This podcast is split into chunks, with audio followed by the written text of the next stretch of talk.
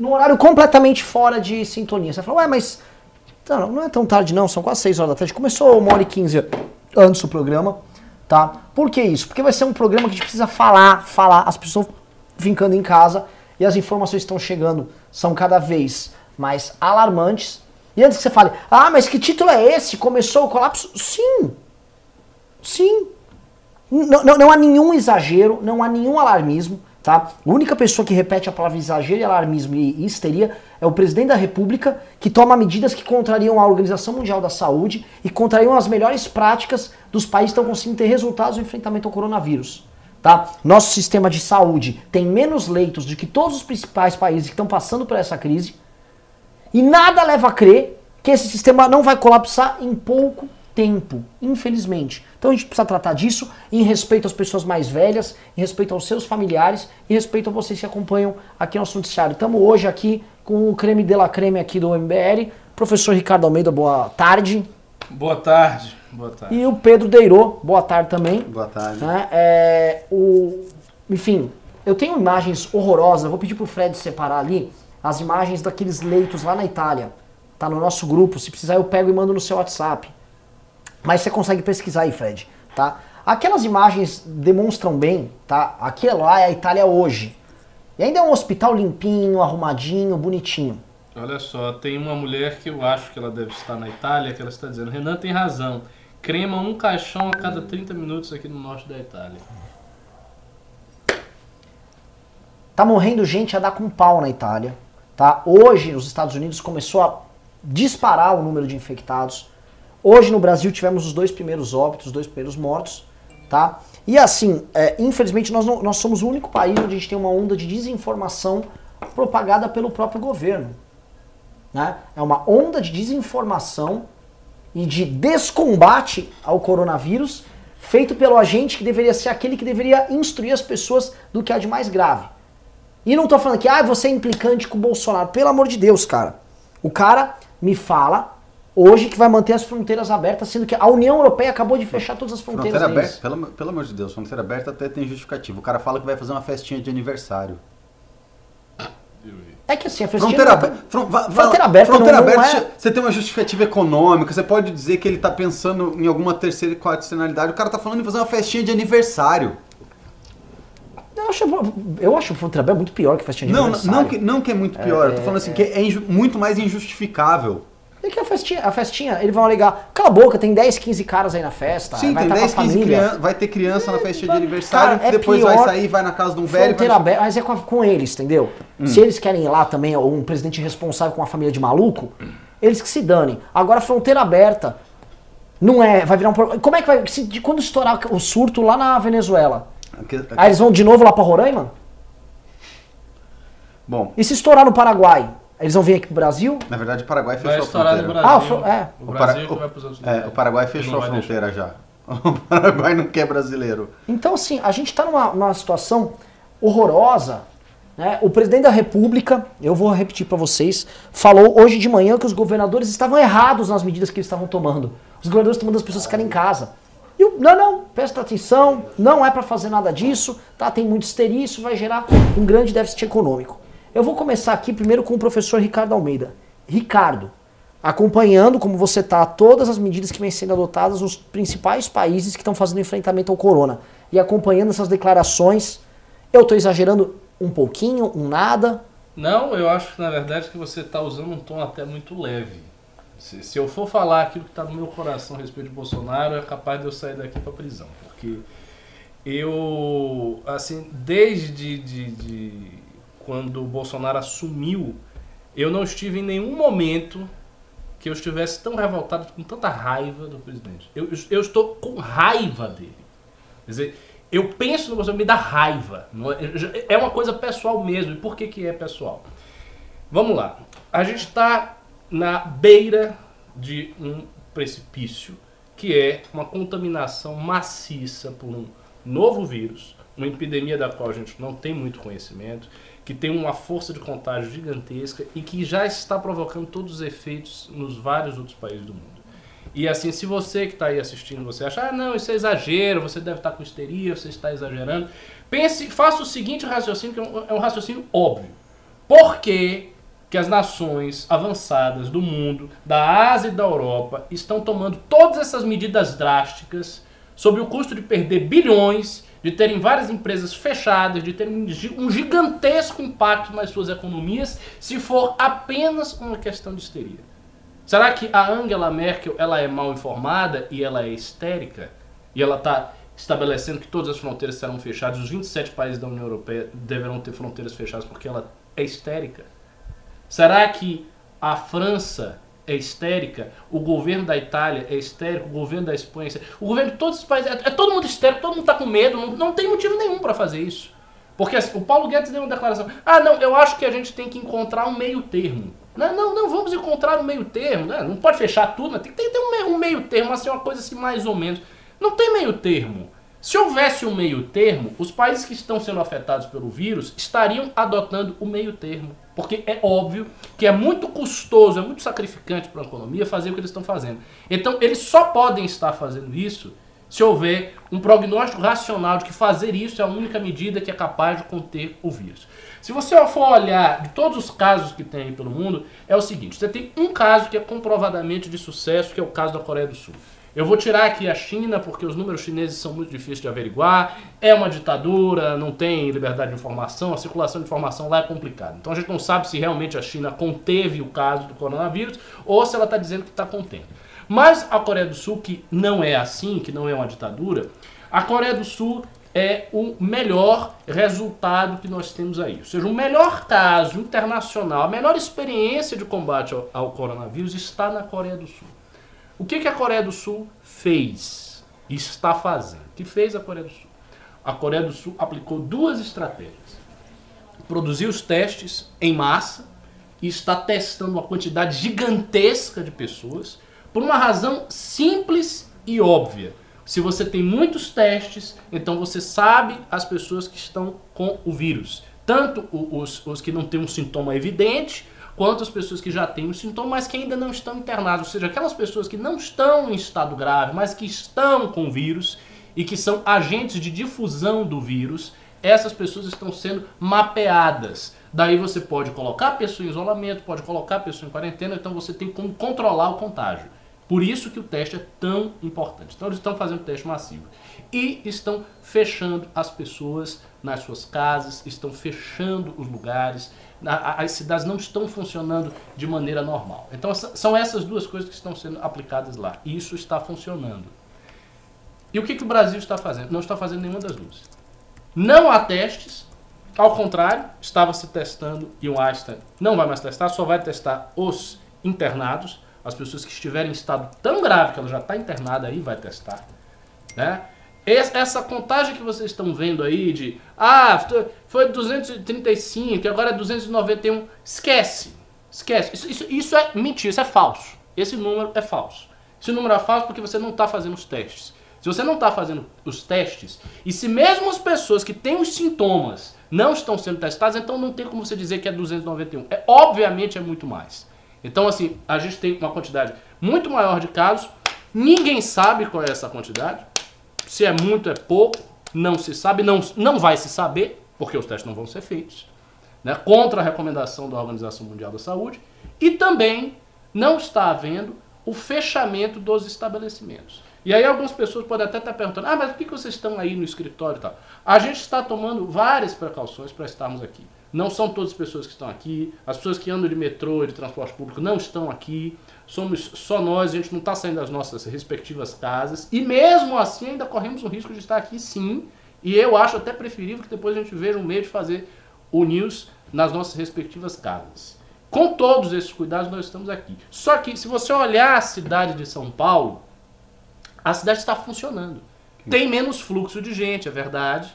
Mas a cidade está funcionando. Então tem carro circulando, tem ônibus circulando, tem gente trabalhando, tem gente saindo para fazer as coisas, todos os estabelecimentos é, abertos. Claro, você tem escolas que estão fechadas, mas o grosso da cidade está funcionando, o fluxo da cidade é intenso. Você não está vendo uma São Paulo deserta.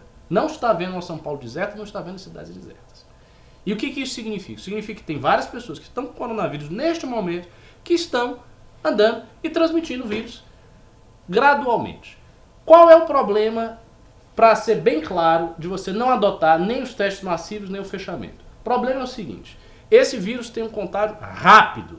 No estudo que o Thomas Quayle fez, que é Why We Should Act Now, que é um post que ele escreveu no Medium, que é muito bom, muito esclarecedor, ele mostra lá um, um, um gráfico, uma tabela que ele vai, que ele faz um, um, corte assim, ele bota um corte aqui vermelho e mostra as barrinhas dos vários países. Ele mostra ali que boa parte dos países que tem coronavírus tem uma taxa de, difusão superior a 2. O que, que significa? Significa o seguinte, sendo bem linear, se você tiver dois caras que tem, amanhã você vai ter quatro. Aí depois você vai ter oito. Depois 16. Depois 32, 64, 128, 264, 500, 1000, 2000, 4000, 8000 e aí vai. É lógico que não é tão matemático, né? Eu estou fazendo assim uma, uma simplificação grosseira, mas o fato é o seguinte: se você tem uma taxa de 100%, ou de 60%, ou de 70%, ou de 50%, e há quem já diga que a taxa do Brasil deve estar em 80% de difusão, se você tem essa taxa, é simplesmente uma questão de tempo para você ter daqui a uma semana, duas semanas, três semanas, um mês, uma quantidade enorme de casos que o sistema de saúde não vai conseguir tratar.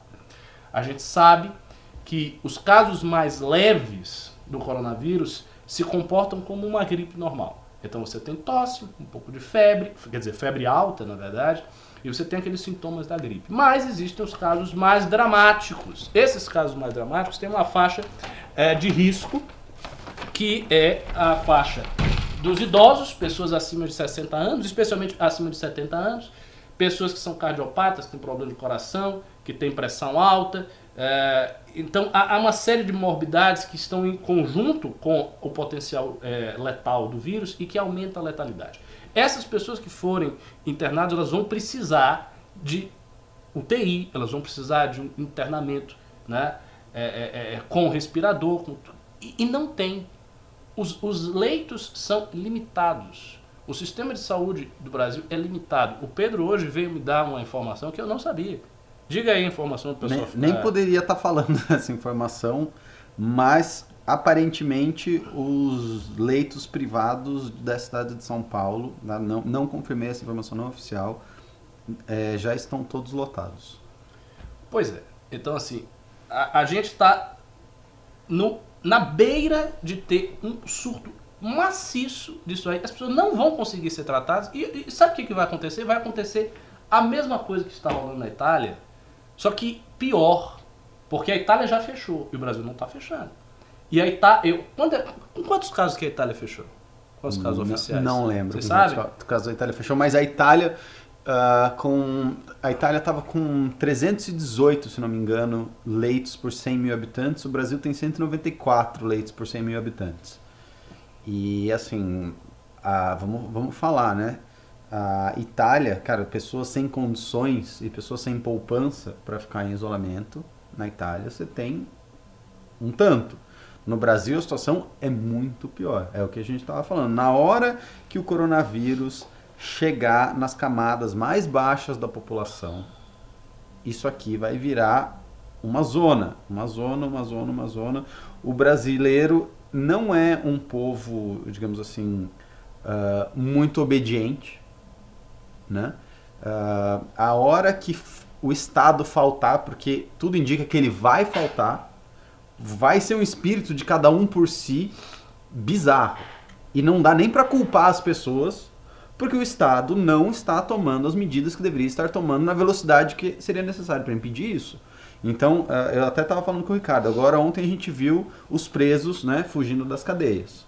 Isso é uma coisa que a gente vai começar a ver mais. Imagina a, o psicológico de um preso dentro de uma cadeia brasileira, sabendo que existe uma peste que ele não conhece, que pode se alastrar naquele ambiente. Todo mundo sabe que o ambiente das cadeias é, é super insalubre. Super então, insalubre. E, e imagina o coitado do funcionário da cadeia que vai ter que ir trabalhar lá. Esse cara também não. Para ele, assim, ele não vai estar tá muito, muito compromissado, né? Ele já, já como é que posso dizer assim, já arrisca a vida dele todos os dias e agora vai ter mais esse agravante. Então o incentivo para ele não é o melhor de todos. E aí você pensa o que eu estava falando com o Ricardo, crime organizado. Eu estou falando com o Ricardo assim, fazendo um cenário um pouquinho, um pouquinho preditivo a hora que uh, o coronavírus chegar nas favelas do Rio.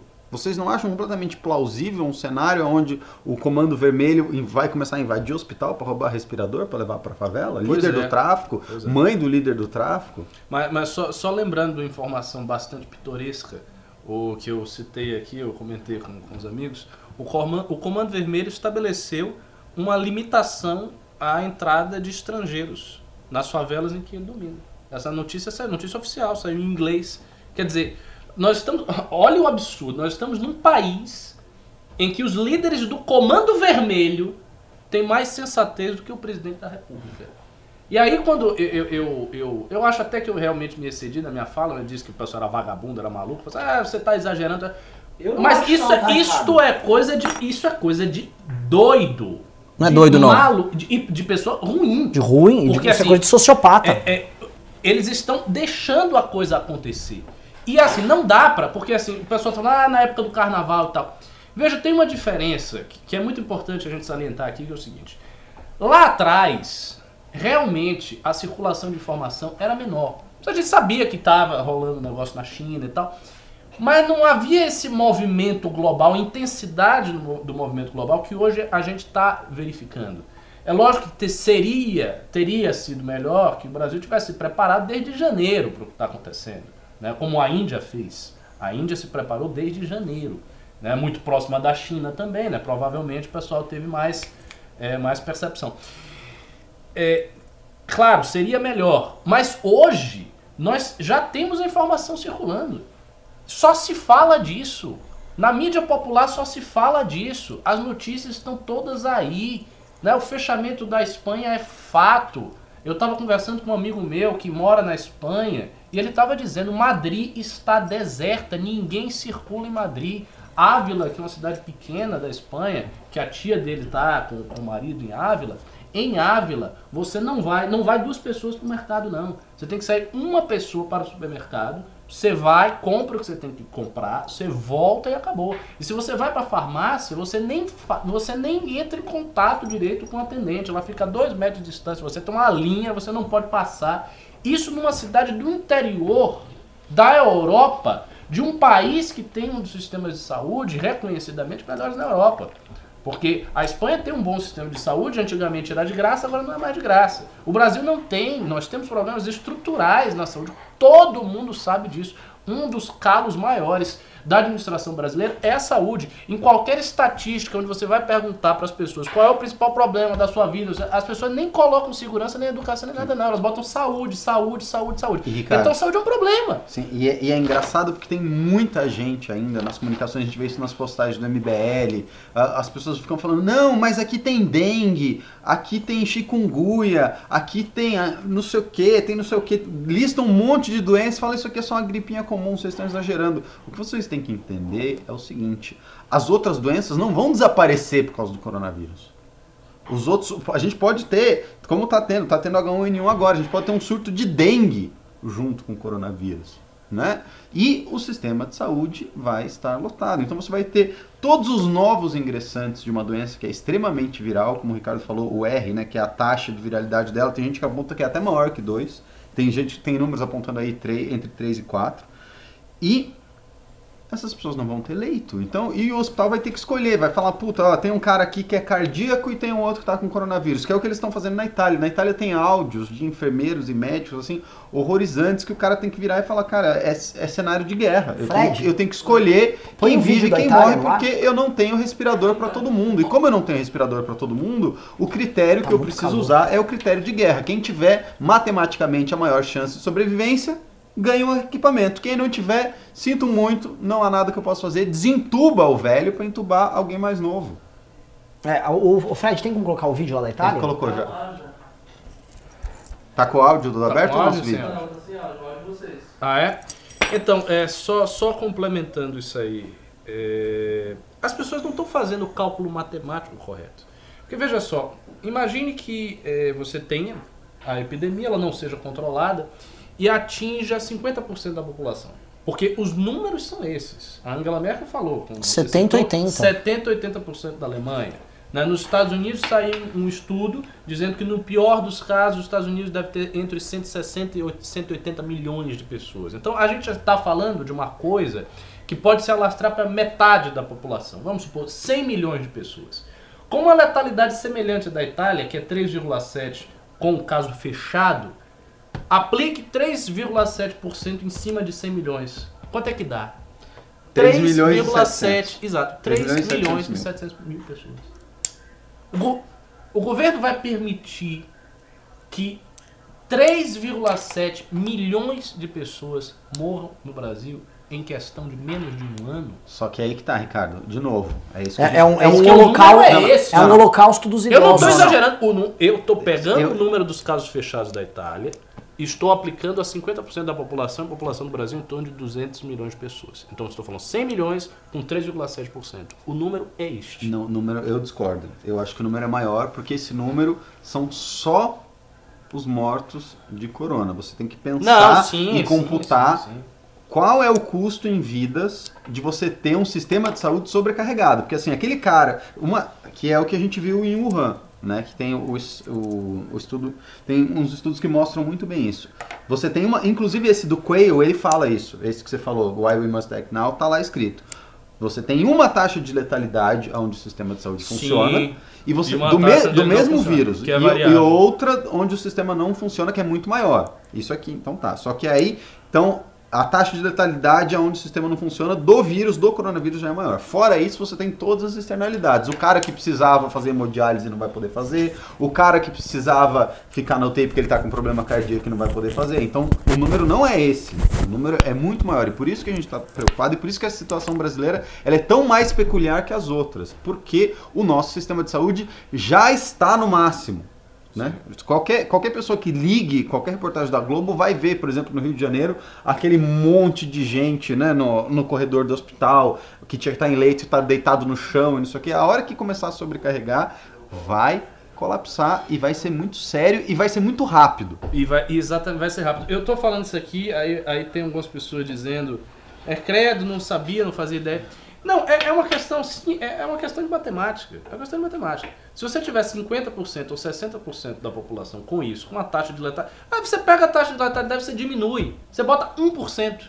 1%. Lá é 3,7%. Tá, no Brasil a gente é excepcionalmente é, Resistente. saudável, resistente, a nossa população é mais jovem e tal. Esquece isso, bote bote 1%. 1% de 100 milhões é 1 milhão. Você acha um milhão de pessoas mortas é pouco? Em, É assim, é um em número- dois meses, né? Dois, Não, três meses. É um- também é mais, né? Porque aí a disseminação dela toda, aí leva mais tempo. Mas que a gente imagine isso estendido por vários meses. É muita gente, é uma quantidade estúpida de gente, absurda de gente. Eu não estou dizendo que vai chegar a esse ponto, até Todo porque, mundo vai até porque, até porque é isso. eu acho que o governo vai agir. O problema é que eu acho que o governo vai agir tarde. E E, aí e mal. E aí é que vem o ponto. Quando você age tarde, mal, no improviso, sem a logística, você perde mais. Então, assim, já tem duas mortes oficiais, aí amanhã vai ter talvez mais duas ou mais três, e aí vai chegando, e vai chegando, e vai aumentando, e vai aumentando os casos. Os casos estão sendo subnotificados, então eles vão passar para a população, já porque como é subnotificado, ele passa para a população já uma sensação de que não está tão ruim assim. Os caras veem, ah não, mas não tá dobrando, não tá. Aumentou só mais 60, mais 70, tá tranquilo. E não é. Quer dizer, a população não vai chegar lá e saber informação de que o teste não está sendo feito, que só está sendo feito para o cara que é internado e tal. Não vai saber disso. Então vai se criar uma, uma, uma atmosfera de que está tudo tranquilo, de que está tudo relativamente controlado, porque o Brasil já passou, por, passou e passa por outras doenças, como chikungunya, como a dengue, a febre amarela e vamos levando. E o erro está nisso. Porque, é, volto, volto a falar aquilo que eu falei no início da minha, da minha conversa aqui. Se fosse simples assim, seria inconcebível que todas as nações estejam envidando tantos esforços para fechar suas portas para conter esse vírus. As pessoas, essas nações só estão fazendo isso porque a coisa é muito séria. É a visualização da, da seriedade, da gravidade e da iminência dessa pandemia que faz com que as nações tenham a atitude que estão Você tá de tendo. conversa mole, Ricardo. Você tá de conversa mole. Histeria. Histeria. O presidente da República falou que não há muito o que se preocupar. Ele acabou de minimizar a morte do cara que teve aqui. Ah, foi? Acabou de minimizar. Que ele Ele foi na seguinte linha, vou pegar aqui e vou ler pra vocês. Ah, Mas eu acho disse- que eu vi que todo mundo morre, que as É, pessoas que morrem. morre, vão ficar dando atenção pro corona, que que é isso tal. Mentira. Foi, Ah, não. foi, foi, foi, foi. Eu vi. Eu vi Ele, isso ele diminuiu a morte. Ele também não vou precisar fechar a fronteira, acha que é um exagero tudo isso. E aí eu vou entrar no segundo tópico desse problema aqui, que o Ricardo pode explicar. Assim, nós três estão afiados para falar disso, né? O Guedes veio com essa conversa e o Bolsonaro continuou, que é o tal do modelo inglês. Vou te explicar aqui, vou começar. O Boris Johnson veio com... carro, né? É. modelo inglês. E é muito, eu posso falar, eu imagino o Guedes adorando isso, tipo, parece que é, é porque é muito ele- elegante você imaginar que você segue um modelo alternativo É o inglês. nosso conservadorismo militar. É, é, é. Vai estar o Bruno Garchagen de, de, de gravatinha borboleta aí a suspensório lá. e uma É, gravatinha, né, amarela. O que acontece? Né, Eles estavam com uma ideia de escapar mais rápido e enfrentar o coronavírus, imunizando rápido a população, fazendo que haja um contágio mais rápido na população. Que aí você passa pelo processo todo, supostamente. Mais rápido, você isola os mais velhos, vai manter os mais jovens, e aí você aumenta o número de leitos disponíveis, produz respiradores e tal, e aí você consegue passar pela crise voando.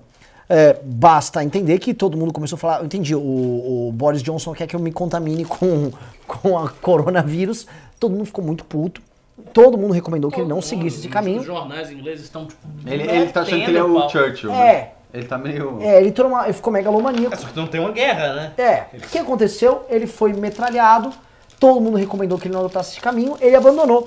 Eis que Paulo Guedes. Não, existe uma tradição de epidemiologistas ingleses. Ingleses, é muito boa e, E eles são incríveis e tal. Não é? E nós vamos. é, eu vi que tem um modelo muito interessante. Eu acho que é importante a gente passar rápido por isso aí, até para não ter o efeito econômico. Que é o que ele tá preocupado. É, o problema, vocês Que estão vai vendo, ter. é o seguinte: além de ser uma bosta de modelo que os ingleses mesmo não vão utilizar, eles estão falando disso até agora. Aí o Paulo Guedes anunciou ontem, de cara meio fechada, claramente obrigado, uma série de medidas de estímulo para manter a economia minimamente andando, coisa que não vai dar efeito assim, é uma gota d'água no oceano. E o Bolsonaro o tempo todo só fala na questão econômica. O Credit Suisse acabou de falar, o PIB do Brasil vai ir para zero, tá? Já foi estimado que o primeiro semestre sem primeiro trimestre sem coronavírus vai ser 0.1 de crescimento, o segundo 1.6 de, de retração. Ah, eles imaginam que talvez tenha uma recuperação e aí você fique no 0 a 0 até o fim do ano, tá? Eu não imagino que no segundo semestre o Brasil vai crescer 1.5 para igualar o que fez no ano passado Obviamente. né? Mas, né, cada um aí com suas eh, teorias malucas, né? Ricardo Almeida, Cara, vamos lá. Isso aí é uma insanidade completa. Porque quando o Guedes fala, ah, mas a, Inglaterra tem uma tradição de grandes epidemiologistas. Ok, a Alemanha não tem, a França não tem, o Canadá não tem, países asiáticos não tem, ninguém tem epidemiologista, só tem Inglaterra. A Inglaterra veio com uma estratégia que é extremamente temerária e que, agora veja bem, estava inserida num contexto de adoção de medidas de economia de guerra em que o Boris Johnson estava obrigando fábricas, indústrias inglesas a produzir respirador. respirador, Tava testando todo mundo. gastando todo mundo para ter respirador suficiente para eles fazerem aquilo que alguns analistas recomendam, que é flat the curve, né? Pegar aquela curva gigante de casos, aumentar imensamente a quantidade de respirador e, e botar as pessoas dentro do respirador, porque de fato quem eh, recebe o tratamento adequado, aí você tem uma queda de letalidade muito grande. Então, Até os velhos, né? ah, e, e outra coisa que eu ia complementar. Não era todo mundo saindo. Eles estavam fazendo um isolamento reverso. Ou seja, isolando as pessoas de idade dos jovens. Exato. Estão deixando as pessoas de idade para dentro e deixando os jovens. No Brasil não está acontecendo isso, meu amigo. Então não está nem acontecendo aqui modelo inglês, não. É, não, é, um, Porque o é um modelo inglês por conveniência, né? É um Modelo modelo inglês inglês. paraguaio. É. exige fábrica, indústria fazendo respirador. Que, que indústria brasileira está fazendo? Nenhuma. respirador? Nenhuma, não tem isso aí. Então assim já não é. que quebrada. Segunda coisa, velhos em isolamento, pessoas idosas em isolamento. As pessoas idosas estão circulando, inclusive domingo circularam com a beleza, com camisa Verde e amarela, apertando os outros, apertando a mão de todo mundo. Inclusive o presidente, O presidente. apertou. Que é idoso. Então, assim, os idosos estão circulando à vontade. Estão pra lá e pra cá. Então não tem isolamento de idoso. Então não há, não, não há modelo inglês. O que há é o seguinte: é uma desculpa esfarrapada, muito mal construída, de alguém que viu o relatório da Organização Mundial da Saúde e falou publicamente que as chances do Brasil ter um impacto muito grande com esse vírus são muito altas. O Não, próprio ele, falou. ele falou que ele teve acesso a um modelo matemático do Banco Central que ele imputou os dados Ah, do Banco brasileiros no- Central, nesse exa- negócio exatamente. e ele viu e concordou, de acordo com a entrevista, que o Brasil vai ser um dos piores casos de infecção de Pessoal, coronavírus nós do temos mundo. um grande O líder. Temos um grande Isso é líder, Jair. Bolsonaro acabou de se pronunciar na frente do portão da Alvorada. que ele falou? Ele disse algumas coisas muito importantes para vocês ficarem tranquilos, vocês têm um grande líder cuidando aqui desse caso. Primeiro ponto, ele disse que vai morrer muito mais gente por uma economia que não anda do que por coronavírus. Dois, ele disse, se a pessoa é desempregada e se alimenta mal, também vai morrer. 3. Ele disse: Minha mensagem é contra o pânico. Se todo mundo ficar maluco, pode ter um aproveitamento político. Presta atenção. O terceiro ponto dele é sobre questões políticas. Na 4. verdade, o único ponto dele é esse, né? Isso aí vai passar. É como gravidez. Um dia vai nascer crianças. E 5.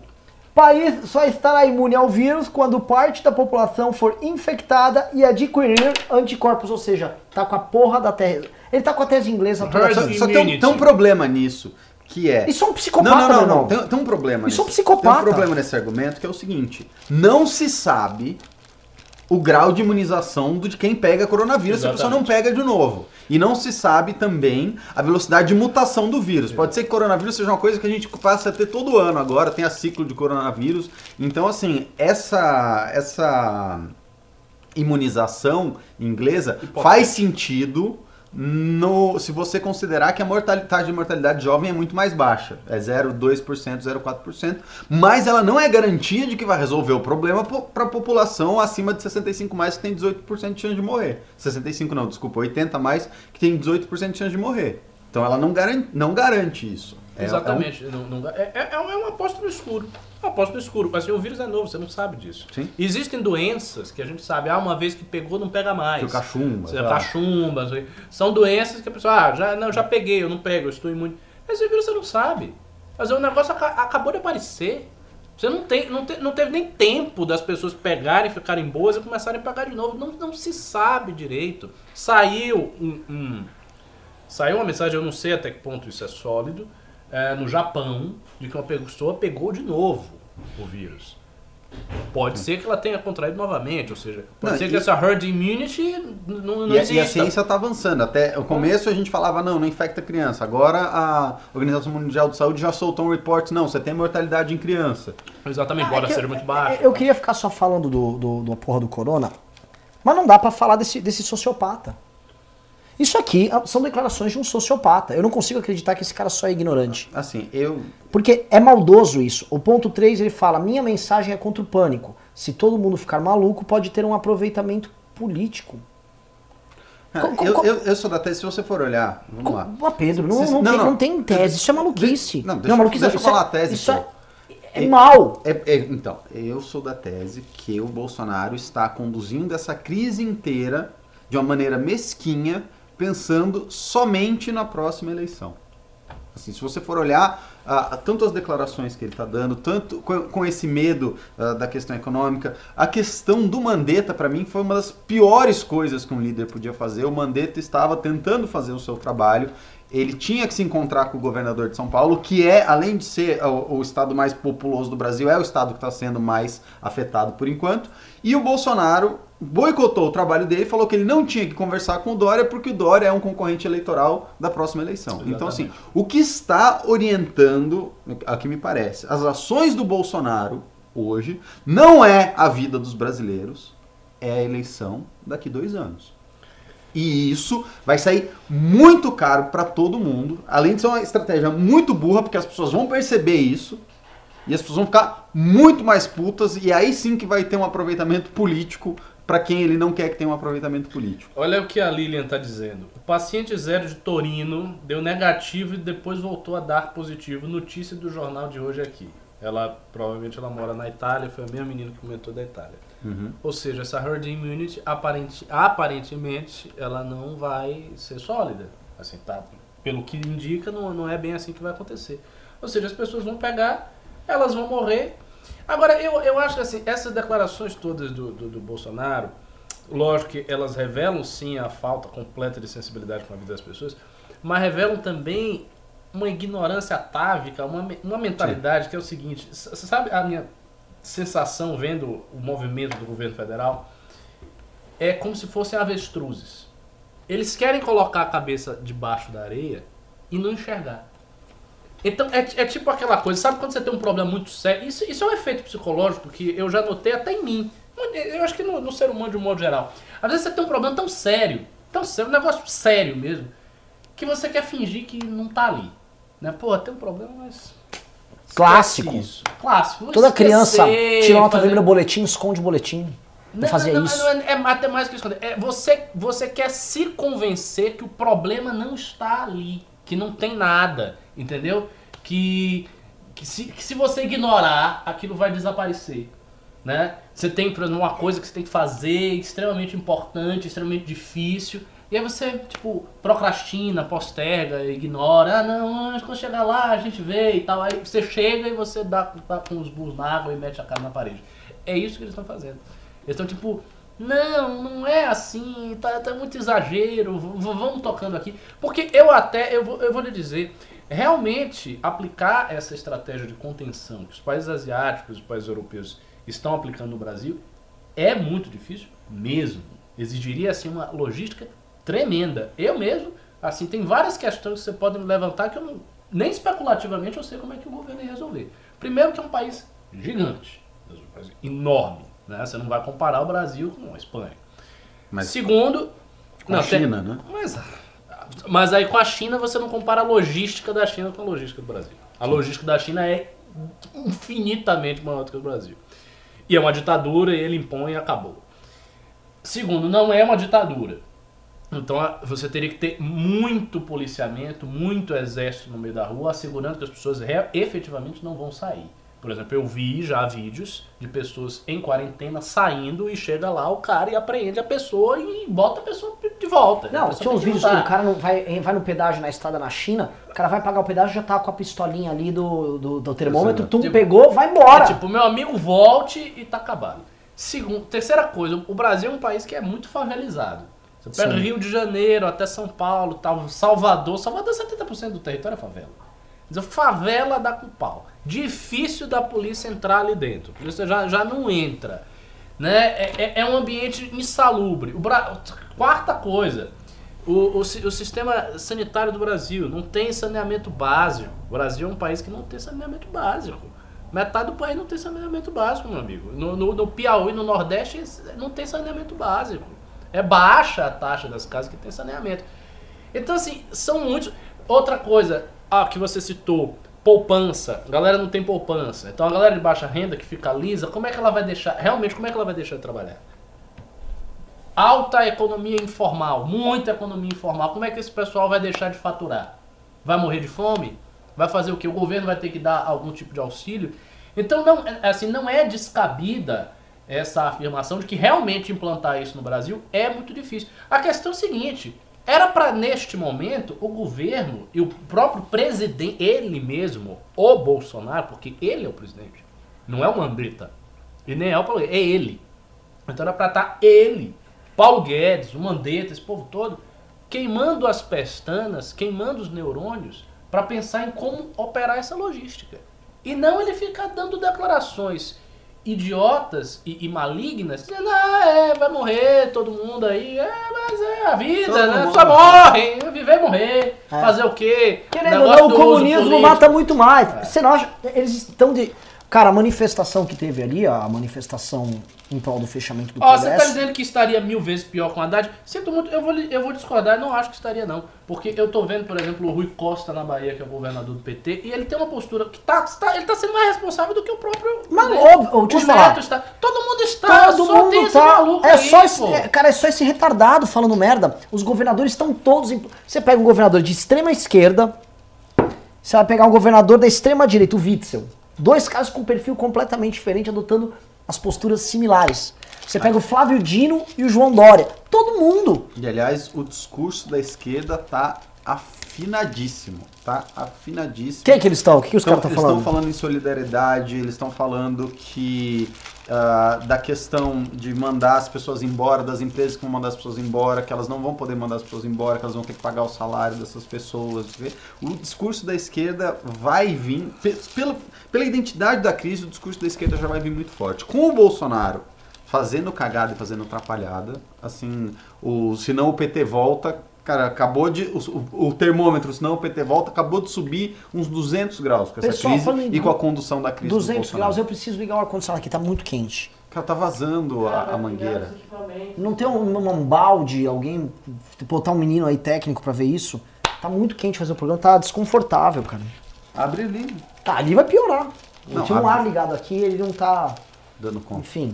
é, é, voltando aqui pra esse, pra esse, pra esse problemão, eu, eu vou voltar na cabeça dos caras, porque eles gostam, né? Eu fico um pouco em choque, porque a gente já estava criticando o governo Bolsonaro e as medidas econômicas que não vinham, e as soluções econômicas, o resultado econômico que não vinha, e a crítica nossa era como esses caras se apegam a ideologismos ou a um determinado purismo de manual. Por exemplo, o Guedes, não, não, tá, tá aqui, porque vai, aí ele explica como se fosse uma palestra as coisas que ele vai fazer. Não, porque eu vou pegar e você vai ter os juros, e os juros caem, aí o consumo vai aumentar e não sei o que, tal. Tudo muito de manual.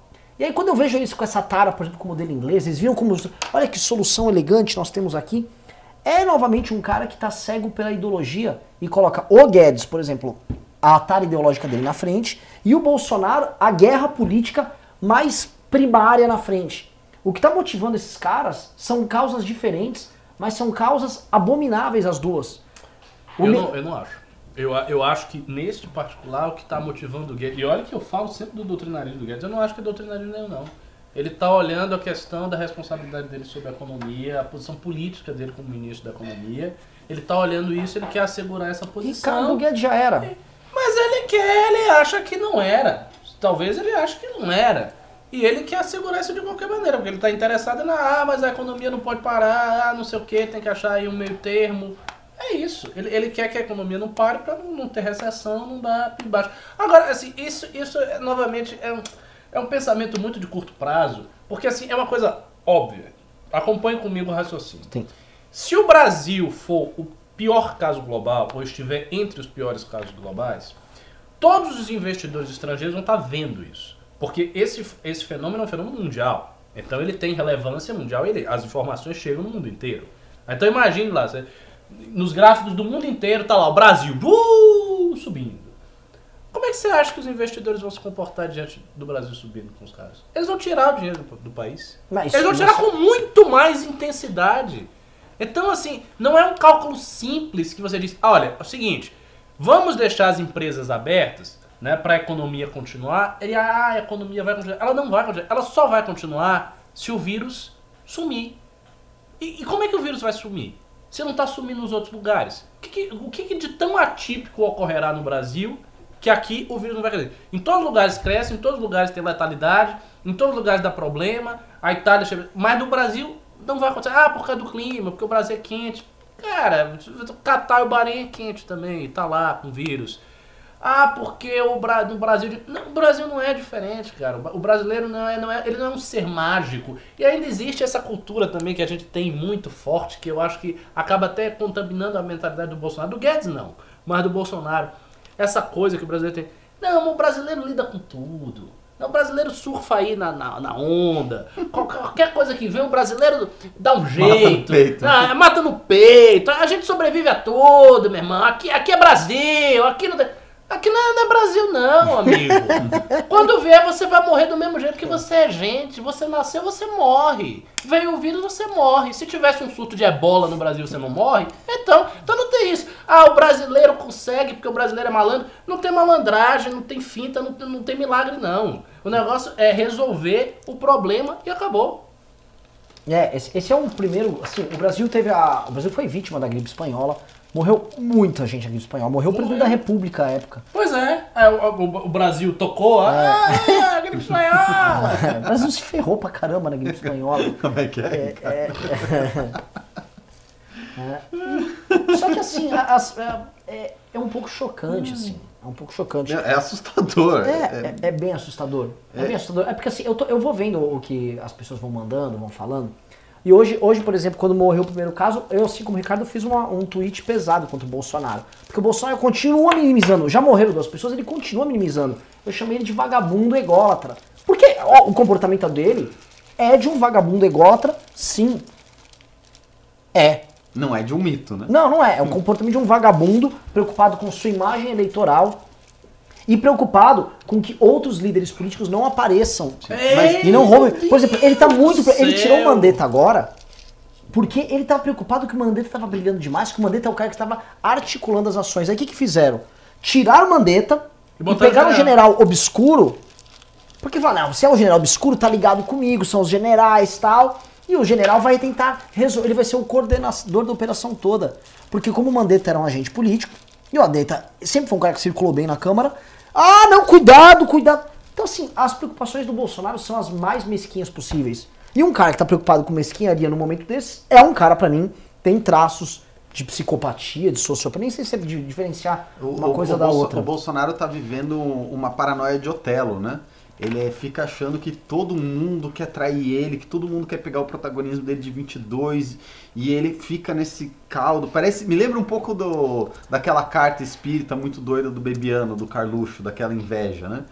Você leu aquilo? Da, do ob- espírito obsessivo. Do- é, do espírito obsessivo. Parece mesmo, parece. Assim, eu não sou espírita, mas realmente o fato é que essa inveja do Bolsonaro tá custando vidas. É uma coisa muito louca. É uma coisa. Eu me sinto assim. ah, eu sei que eu, eu não gosto da, da Lady Goodwin, né? Mas me, me parece no final lá daquele filme do, do Hitler no bunker, quando ele tá no bunker, as pessoas vêm dar a notícia e ele, não, não, isso aí não existe, isso aí não existe. É, isso exatamente é, uma- é um assim. Ele- descolamento ele- da ele realidade. quer fechar o olho. É um descolamento, é um descolamento da realidade. E não é que ele quer fechar o olho que não vê, ele tá vendo um outro mundo. Ele tá vendo um outro mundo que, tipo, não, ele lá em 22. E os Olavetes devem estar falando também no ouvido do cara. Porque ainda tem isso. Os, os Olavetes conseguem descer um pouco mais. Né? A gente já tá falando. A gente já tá no nível baixo. Os Olavetes chegam, chegam no nível do, do indescritível. Porque a galera tá compartilhando, o Olavo tá compartilhando em alto. Viu dizendo, é tudo armação, não tem vírus nenhum, não mata nada. É o esquema da China pra comprar É ações americanas. esquema, Não, não, esse tá esquema da acontecendo China, nada. Eu, eu recebi essa corrente umas 20 Aí o vezes. esquema já. da China, vou falar, todos aqueles terça livre, assim, essa turma toda. é, o Alexandre Garcia. Sim, nossa, os, vi- os vídeos do Alexandre Garcia são numa irresponsabilidade, é de um descolamento com a realidade. Primeiro que assim, a China se fudeu, eles estão recuperando agora, mas eles tomaram assim, todos os índices de produção chineses estão se fudendo. É que apareceu lá antes e eles adotaram as medidas ah, que são capazes de fazer a contenção, que não é o modelo inglês, né? O modelo, assim, eu acho muito engraçado o conservadorismo inglês, porque na hora que o bicho pegou, ele não adotou o que havia funcionado anteriormente, que era o modelo chinês, ah, sul-coreano e de Singapura. Ele falou e, e inventou o próprio modelo. Mas o fato é que, cara, a gente está sem liderança. A gente, o Brasil está à deriva nas suas lideranças e quem estava tentando fazer alguma coisa, que eram os governadores dos estados, está tomando bronca Mas do eu, presidente. Hum. Eu tenho certeza que esse é o problema. O problema do Bolsonaro é o seguinte: vamos supor que o governador do Rio tenha um bom desempenho. Ele, tá, ele mandou fechar tudo, bar, loja, não sei o que. ah. O, o Bolsonaro vê ele com adversário político. O Bolsonaro vai ficar pé da vida e vai O ficar Bolsonaro vai querer que ele abra. Vai querer abrir. Sim. Vai ficar boicotando força, ele, não, sim. não vai mandar contingente pra E dar conhecendo merda. a cabeça Vai desses fazendo- debilóides, esses retardados, eles vão fazer, trabalhar com a seguinte lógica. Ah, eles com certeza estão exagerando aqui no corona porque eles querem me ferrar. Eles querem enfrentar a economia, gerar o caos e assim eu não me relejo. Esses caras são muito... Isso obviamente tá armado com a China. Eles acreditam nessa merda, cara. Ó, tem um cara dizendo, ah, vocês estão falando mais do Bolsonaro do que medidas. Tá bom, eu falo algumas medidas que você. Assim, as, cara, as medidas de prevenção, elas estão aí na mídia. É você usar isso aqui, ó. Álcool gel. É você lavar as mãos sempre que você entra no estabelecimento. É você buscar não sair de casa a não ser que seja essencial. Infelizmente, como está tudo funcionando, tudo acaba sendo essencial. É, é isso. As medidas de prevenção que uma pessoa, um indivíduo pode fazer são essas. as medidas de prevenção que uma empresa pode tomar, aí você tem mais força. Você pode transformar as, as suas operações em operações remotas, botar no home office e tal. Por exemplo, aqui tem um bocado de gente que já não está aqui no escritório. Né? Talvez isso aqui que a gente estava fazendo, na próxima semana gente já faça no home office. Isso você pode fazer, só que eu sinto muito. O, o artigo do Thomas Paine é claríssimo nesse, nesse, nesse sentido, e eu concordo com o que ele está dizendo, porque ele fundamenta a coisa matematicamente. Ele vai dizer o seguinte: isso tudo serve para você reduzir a velocidade do contágio, mas isso não faz com que o contágio segue numa curva que ele se torne sustentável. Não, continua crescendo. Ou seja, enquanto a coisa não for drástica, vai crescer de forma exponencial, inevitavelmente. E é por isso que esses países todos estão tomando essas medidas drásticas. É porque eles sabem que a medida profilática, a prevenção, usar o álcool gel, evitar de sair de casa, né, não é suficiente. Se fosse, é óbvio que todo mundo adotaria só isso, né, meu amigo? Todo mundo ia adotar isso, porque com isso você não ia perder a grana que você vai perder fechando todo um país. Reduzindo é assim, todas as atividades econômicas. São os mais espertos do mundo, né? Não só é, eles é, com esse plano. Todo mundo é otário, todo mundo é abestalhado, histérico, e aí o brasileiro, não, o brasileiro é esperto pra cacete. Ele descobriu um negócio que ninguém tá vendo. Não, não, é óbvio que isso é falso, pô. Não tem nem o que falar, não tem o que discutir quanto a isso aí. E tem, um, e tem uma outra crítica que estão fazendo, que é assim, ah não, vocês não estão falando das medidas positivas que o Bolsonaro está tomando, que o, que o Paulo Guedes está... Não tá tomando nada, se quem tá tomando é o Mandetta. Tá, só, só que tem uma coisa. Uh, o Bolsonaro tomar essas medidas em momento de crise é obrigação dele. E as pessoas não têm que ser elogiadas pela sua é, obrigação. Isso é um troço, é velho. Não tem que elogiar quem está cumprindo a sua obrigação. Tem que elogiar quem vai além, né? Above and beyond the call of duty, né? Além da sua obrigação, as pessoas elogiam. Se você está cumprindo a sua obrigação, ninguém tem a obrigação de te elogiar. Só que o problema é que o Bolsonaro está, assim, é muito, é, por motivos mesquinhos, ele está aquém, está abaixo da obrigação dele. Por quê? Porque ele está colocando pessoas em risco numa manifestação. Agora saiu uh, um, uma, uma notícia dizendo que o Mandetta e o Moro conversaram e quem furar a quarentena pode ir preso. Ele já furou. O Bolsonaro, né, que é, estão é zoando na internet, falando que a lei não retroage, porque senão o próprio presidente da república já teria incorrido em crime. Sim. Né? Porque ele foi lá na manifestação, ficou dando a mão para todo mundo, abraçando gente, sendo que da comitiva dele que voou com o Weingarten, 11 pessoas testaram positivo.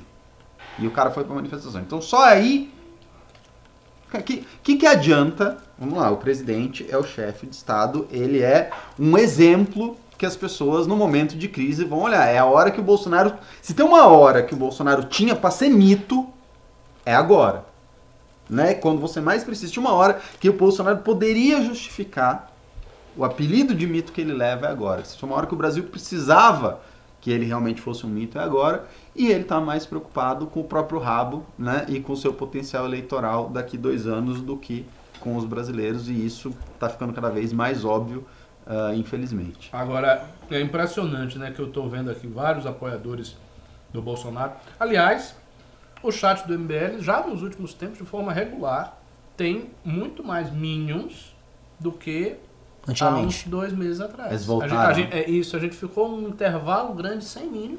E agora eles voltaram. Os meninos estão assim, assolados, né? Atiçados.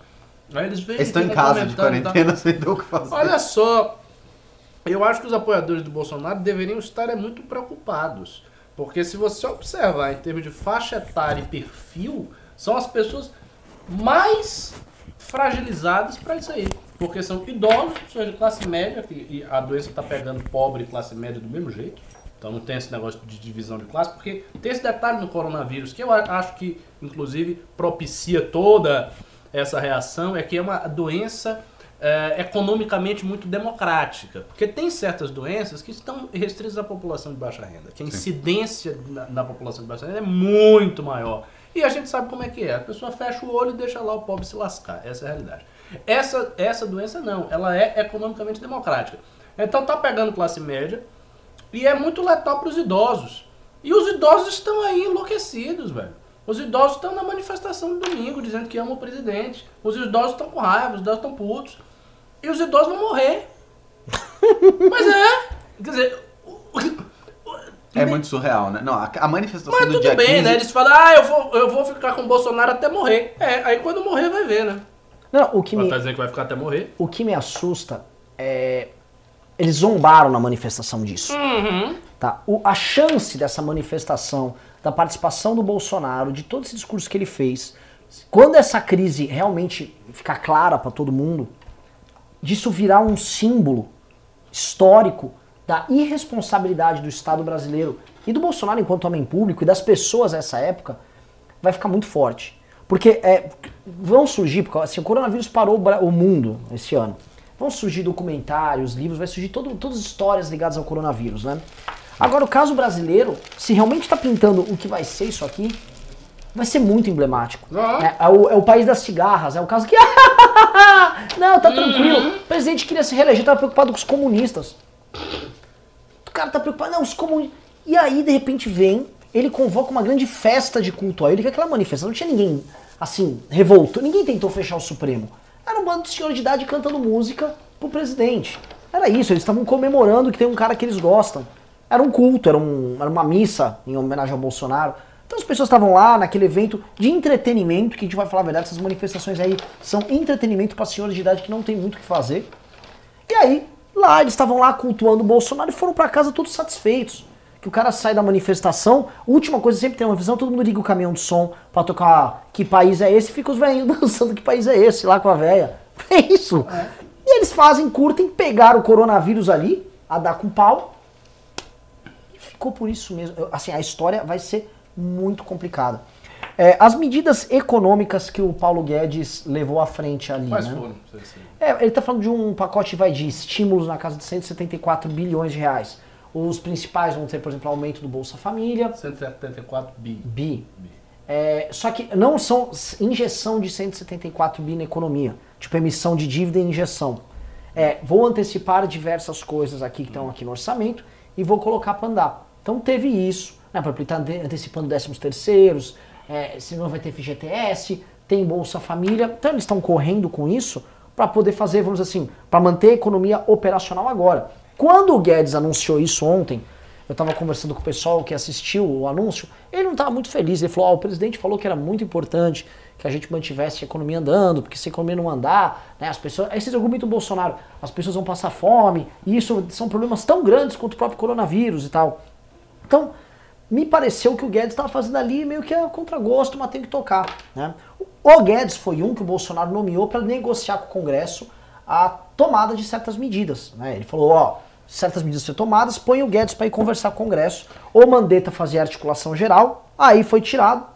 E o que a gente tem é o seguinte, hoje, inação. O Rodrigo Maia está falando que ele vai colocar o Congresso à disposição, a Câmara dos Deputados à disposição para passar medidas para o coronavírus, e há uma percepção dos deputados, próprio mercado financeiro também, que as medidas econômicas anunciadas elas são insuficientes. Né? Porque uma coisa assim, você pegar o Bolsa Família, ajudar pa- famílias que estão paradas, tá? beleza. São gente que estava, por exemplo, fora do mercado de trabalho e já vivia de forma precária do Estado. Agora, quando você pegar um sujeito, um núcleo familiar lá de 3, 4 mil reais e a renda deles para durante dois meses, se o cara não tiver é, as- a poupança deles, as economias deles, vão penar. Gente que nunca penar, penou, começa a penar. E aí essas pessoas, elas têm rede social, elas são muito mais baixas, são as pessoas que elegeram o próprio Bolsonaro. Eu imagino que o Bolsonaro está estimando isso, que essas pessoas vão passar a ser, a- o eleitorado deles vai passar a sofrer literalmente os danos econômicos dessa crise e talvez eles não perdoem o Bolsonaro por algum motivo. O Ian falou aqui ontem, o Bolsonaro vem de uma política mais antiga, ainda que ele seja tocado pelos filhos e tal, mas que pensa que é resultado político é resultado econômico. Economia cresceu, resolve o meu problema. E ele, acho que naquela cabeça meio primitiva dele, achava basta deixar de roubar e basta ter Deus no coração que ninguém segura esse país, bota o Guedes aí que é um cara muito bom. E eu, ele tá vendo agora que assim, a complexidade que é o Estado brasileiro, a complexidade que é fazer a economia do Brasil crescer. E o cisne negro do E coronavírus. o coronavírus pintou pra ferrar. Aí você já levou um cisne negro, eu vou jogar uma pergunta pra vocês. O Felipe G. Martins, que é uma espécie de. Sumiu, né? Mas era, era uma espécie Ele deveria de. estar lendo Taleb agora. Se ele estivesse lendo direito, ele não estava É, exato, isso que eu perguntar. Ah, é? De acordo com ele, o Bolsonaro é antifrágil, né? Ele sempre falou: o Bolsonaro Ah. é antifrágil. O caos beneficia o Bolsonaro. Eu vou perguntar aqui pra vocês, então, começar com o Pedrogas aí. Ele, ele tá sendo antifrágil, e, ou essa antifragilidade que eles imaginam que ele tem. Que pode ser uma antifragilidade eleitoral, né? Ele joga o caos pra todo mundo e ele fica lá, ah, é bom pra ele e é bom pro Brasil? Olha, ah, bom para o Brasil não é. Isso a gente vai ver muito claro nas próximas semanas. De fato, bom para o Brasil não é. Bom para minha família, bom para sua família também não é.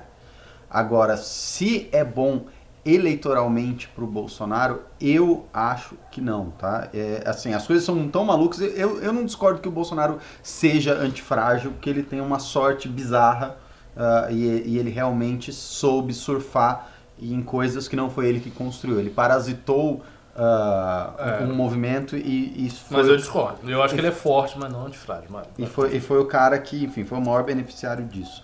Mas, ah, então, assim, a, a história tem dado muita reviravolta, né? A história política brasileira tem dado muita reviravolta nos últimos anos, então eu acho que tudo pode acontecer.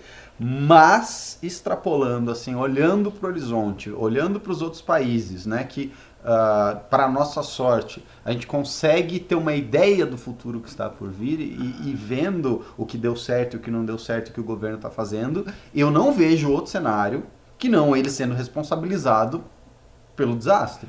Eu não, eu não consigo ver outro cenário. Se alguém consegue ver. E, e assim, ele tá tão fudido que ele vai ser responsabilizado no- se ele agir e se ele não agir. Se ele agir, vai dar merda na economia, porque você tem aí ah, os brasileiros realmente, muita gente vai passar fome, ah, você vai ter as empresas sendo esfoladas pela justiça do trabalho, você vai ter a falta de dinheiro circulando, a velocidade do dinheiro vai diminuir, vai ser foda e ele vai levar a culpa. Se ele não fizer nada, as pessoas vão morrer e ele vai levar a culpa. Então ele tá realmente. Ah, como é que chamava aquela espada que ficava em cima da cabeça do governante? Espada de Damocles. De Damocles, né? A espada de Damocles, assim, já tá, não, está, não tá na cabeça dele, tá na bunda dele. Ele tá fudido.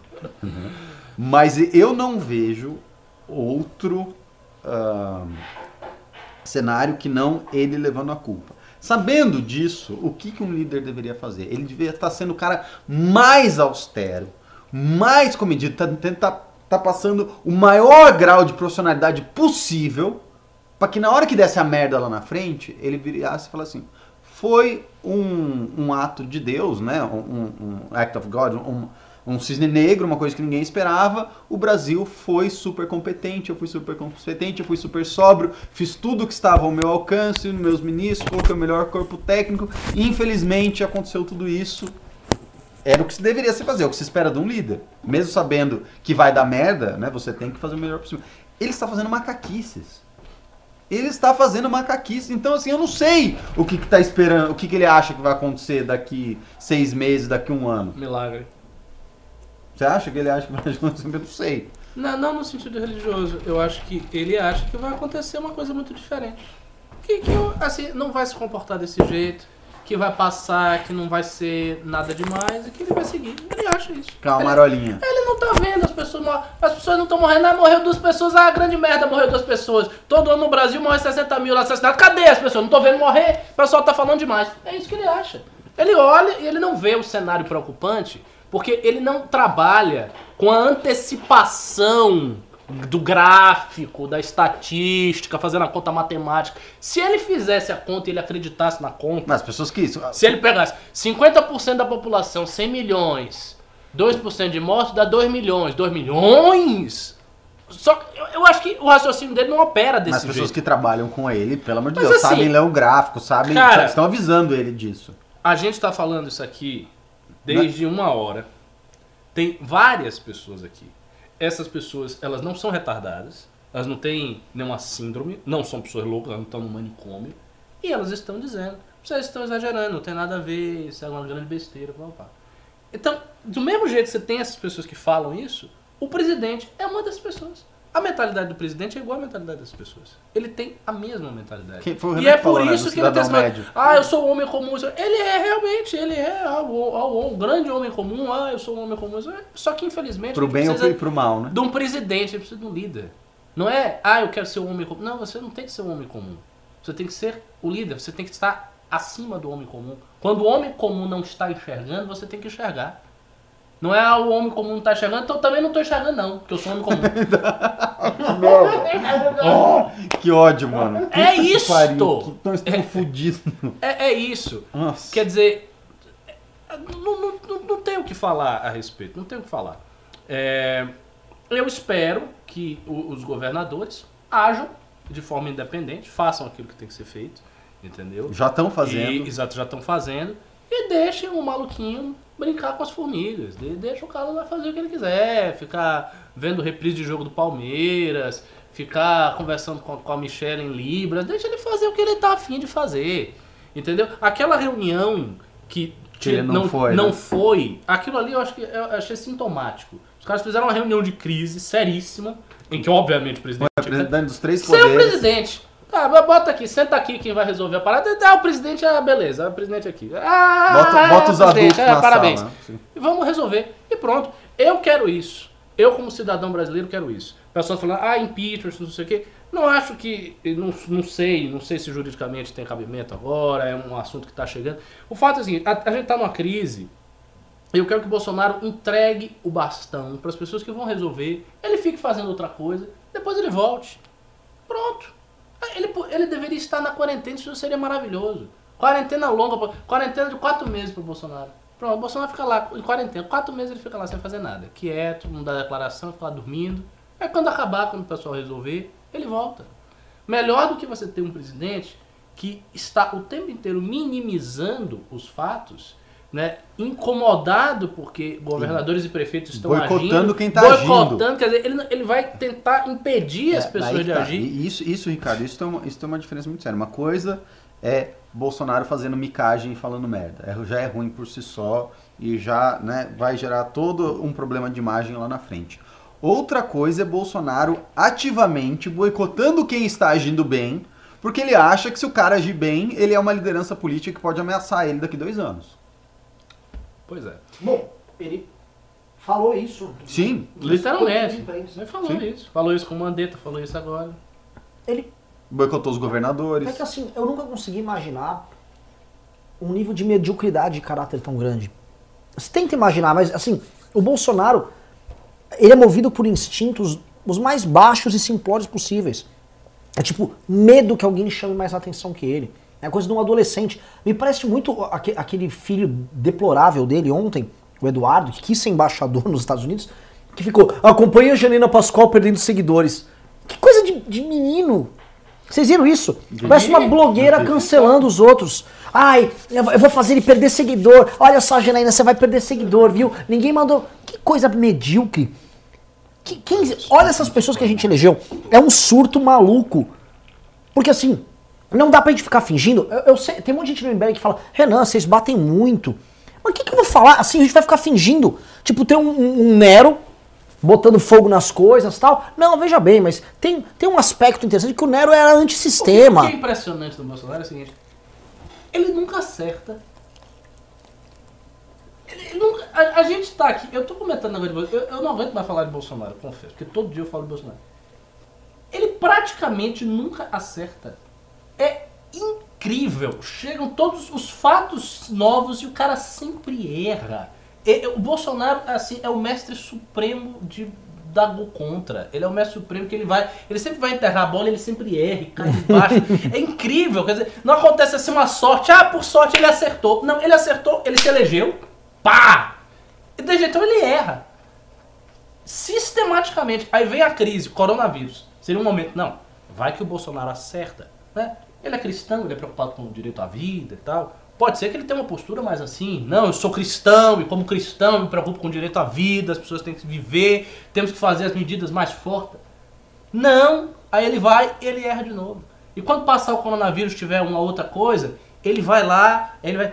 O que for mais errado, ele vai lá e pau! No mais errado. É impressionante um negócio desse. E assim, politicamente, como vocês falaram, tem essas duas alternativas. Ah, fechar a economia vai ser muito. fe- Fechar tudo vai ser muito ruim por causa do impacto da economia. Eu acho, sinceramente, que deixar as pessoas morrer vai ser bem pior. Porque a economia vai dar ruim do mesmo jeito. Porque assim a economia vai dar ruim. Já ia dar. E, e, e mesmo com todas as. Mesmo que as pessoas dentro de casa elas passassem todas as dificuldades, ficassem com raiva, elas teriam a sensação, porra, a parada tá sinistra, o presidente tá fa fazendo o que pode, é um momento extremo, é tudo extremo porque a situação é muito grave e meio que perdoaria. Mas a pura negligência. Mas daí você não pode fazer micagem, né? Pra você, Você ter esse perdão, você não pode fazer a micagem que o presidente Mas tá a fazendo agora. negligência, tipo, as pessoas começarem a morrer, vendo que a galera tá morrendo e vendo que o presidente tá negligente, eu acho que isso vai ser fatal. Pode ser que nós tenhamos uma sorte. Né? Vamos, agora a nossa estratégia tem que ser o seguinte: segura na mão de Deus. A estratégia, o modelo brasileiro, que foi inaugurado, diferente do modelo inglês, diferente do sul-coreano, do chinês e do italiano, é estratégia segura na mão de Deus e vai. Você segura na mão de Deus, você reza, você está indo na sua casa, reza bastante. Procura evitar ter contato com pessoas mais velhas da sua família, se você puder. O Renan já, tá, já disse que já está fazendo isso aí com a família dele. Eu também, graças a Deus, minha tia está lá na Bahia, não está perto de mim, não estou morando com ela. Então, faça isso, segure, reze e lave a mão aqui com álcool gel, né? Porque Tem é isso o do que você Macedo. pode fazer. É, se, se você for da Universal, você pode usar o álcool gel da Universal tal. Benzido, ungido. Aleluia. Meu Deus. Pessoal, desculpa, eu tava comendo uma pizza maravilhosa aqui. Tava com fome, é um programa longo. Só pra você ver, ele começa oficialmente daqui dois minutos. Oba. É, Tá? só falta o Pedro comer aí. Já comeu? Não, Não, casa. tema, siga adiante. Mas é o seguinte, vou levantar outro ponto aqui, tá? Ah, entrando agora nessa questão, pra quem tá assistindo, da tal da... Todo mundo, tá, todo mundo só fala da curva, né? Daquelas curvas, curva grande com a curva pequenininha, O né? achatamento da curva. Isso, então tá, alguém até deu até um exemplo, a Vera compartilhou muito bom. É o Pão de Açúcar no, estado- no Rio de Janeiro. Sim. Você tem o morro do Pão de Açúcar e tem o menorzinho do lado. Né? Vou jogar aqui a pergunta aqui pra vocês. O Brasil tem a capacidade de fazer essa é remissão a palavra, a redução da curva. A gente tem a capacidade de segurar as pessoas e aumentar pelo menos a nossa capacidade instalada. Como vocês veem o país pronto do ponto de vista material estrutural para fazer esse enfrentamento? E como vocês veem isso estado a estado? Tá. ah, alguma redução a gente tem. O que eu acho que a gente não tem a capacidade de fazer, infelizmente, é achatar a curva abaixo da linha que ela precisa ser achatada, que é a. Porque, porque assim, né? Vamos para vocês estão vendo. Então você tem a curva grande, que é a curva de infecção rápida, é um, um gráfico, né? Casos por tempo. Então aqui você tem casos de pessoas infectadas, aqui você tem o tempo. Né? O que você quer fazer idealmente é, você quer que a curva de casos no tempo, ela esteja sempre abaixo da linha, que é a linha de capacidade que o seu sistema de saúde é capaz de absorver. Então por isso que você quer achatar a curva. Você, você sabe que as pessoas vão se infectar, mas para o sistema não colapsar, você quer que elas se infectem numa velocidade que não sobrecarregue o seu sistema de saúde, você consegue dar tratamento para todo mundo. Eu não acho que o Brasil tem capacidade de fazer isso. Tá? E varia de estado a estado. A gente já viu lá que o Mandetta falou. Então, por exemplo, ah, de acordo com o próprio ministro, o estado do Paraná, por exemplo, é um dos que tem mais capacidade, que consegue lidar com uma curva mais rápida. Você tem outros estados, como o estado do Rio de Janeiro, que não consegue lidar com uma curva mais rápida. Né? E aí é, é um, é um outro problema que o Ricardo tinha apontado, ah, e eu falei aqui também, que você tem uma certa, como eu posso dizer assim, um, um certo, uma certa característica do brasileiro, que é essa questão da desobediência e da questão de que, ah, como o Estado não funciona, eu preciso garantir o meu. E aí quando você pega o caso do Rio de Janeiro, por exemplo, onde esse espírito é muito forte, e aonde, coincidentemente, o sistema de saúde é um dos mais sobrecarregados, É, merda não vai funcionar. Não, não vai funcionar. O carioca, o cara vai chegar e fala assim: irmão, me dá esse respirador aqui, vai, ter- vai ter porrada. Em... Não, tô falando sério, vai ter porrada em hospital. Vai ter porrada de jiu-jiteiro no, no Vai hospital. ter porrada em hospital, porque a hora que o médico virar e falar assim, vou tirar a avó do jiu-jiteiro ou de qualquer um pra dar pro Fudeu. jovem, fudeu. Nego, o cara não vai aceitar. Falar, não, beleza, você vai tirar minha avó pra deixar morrer no, e vai dar pro outro cara lá, pro fulaninho. Não vai, vai ter briga no hospital. Vai ter porrada no hospital. Eu acho, eu, de novo, ah, pintando o cenário, eu acho que vai ter crime organizado indo pro hospital pra roubar equipamento, pra levar pra favela ou pra sei lá pra onde, mas vai ter. As, as- vai ter gente saqueando o hospital pra roubar coisa.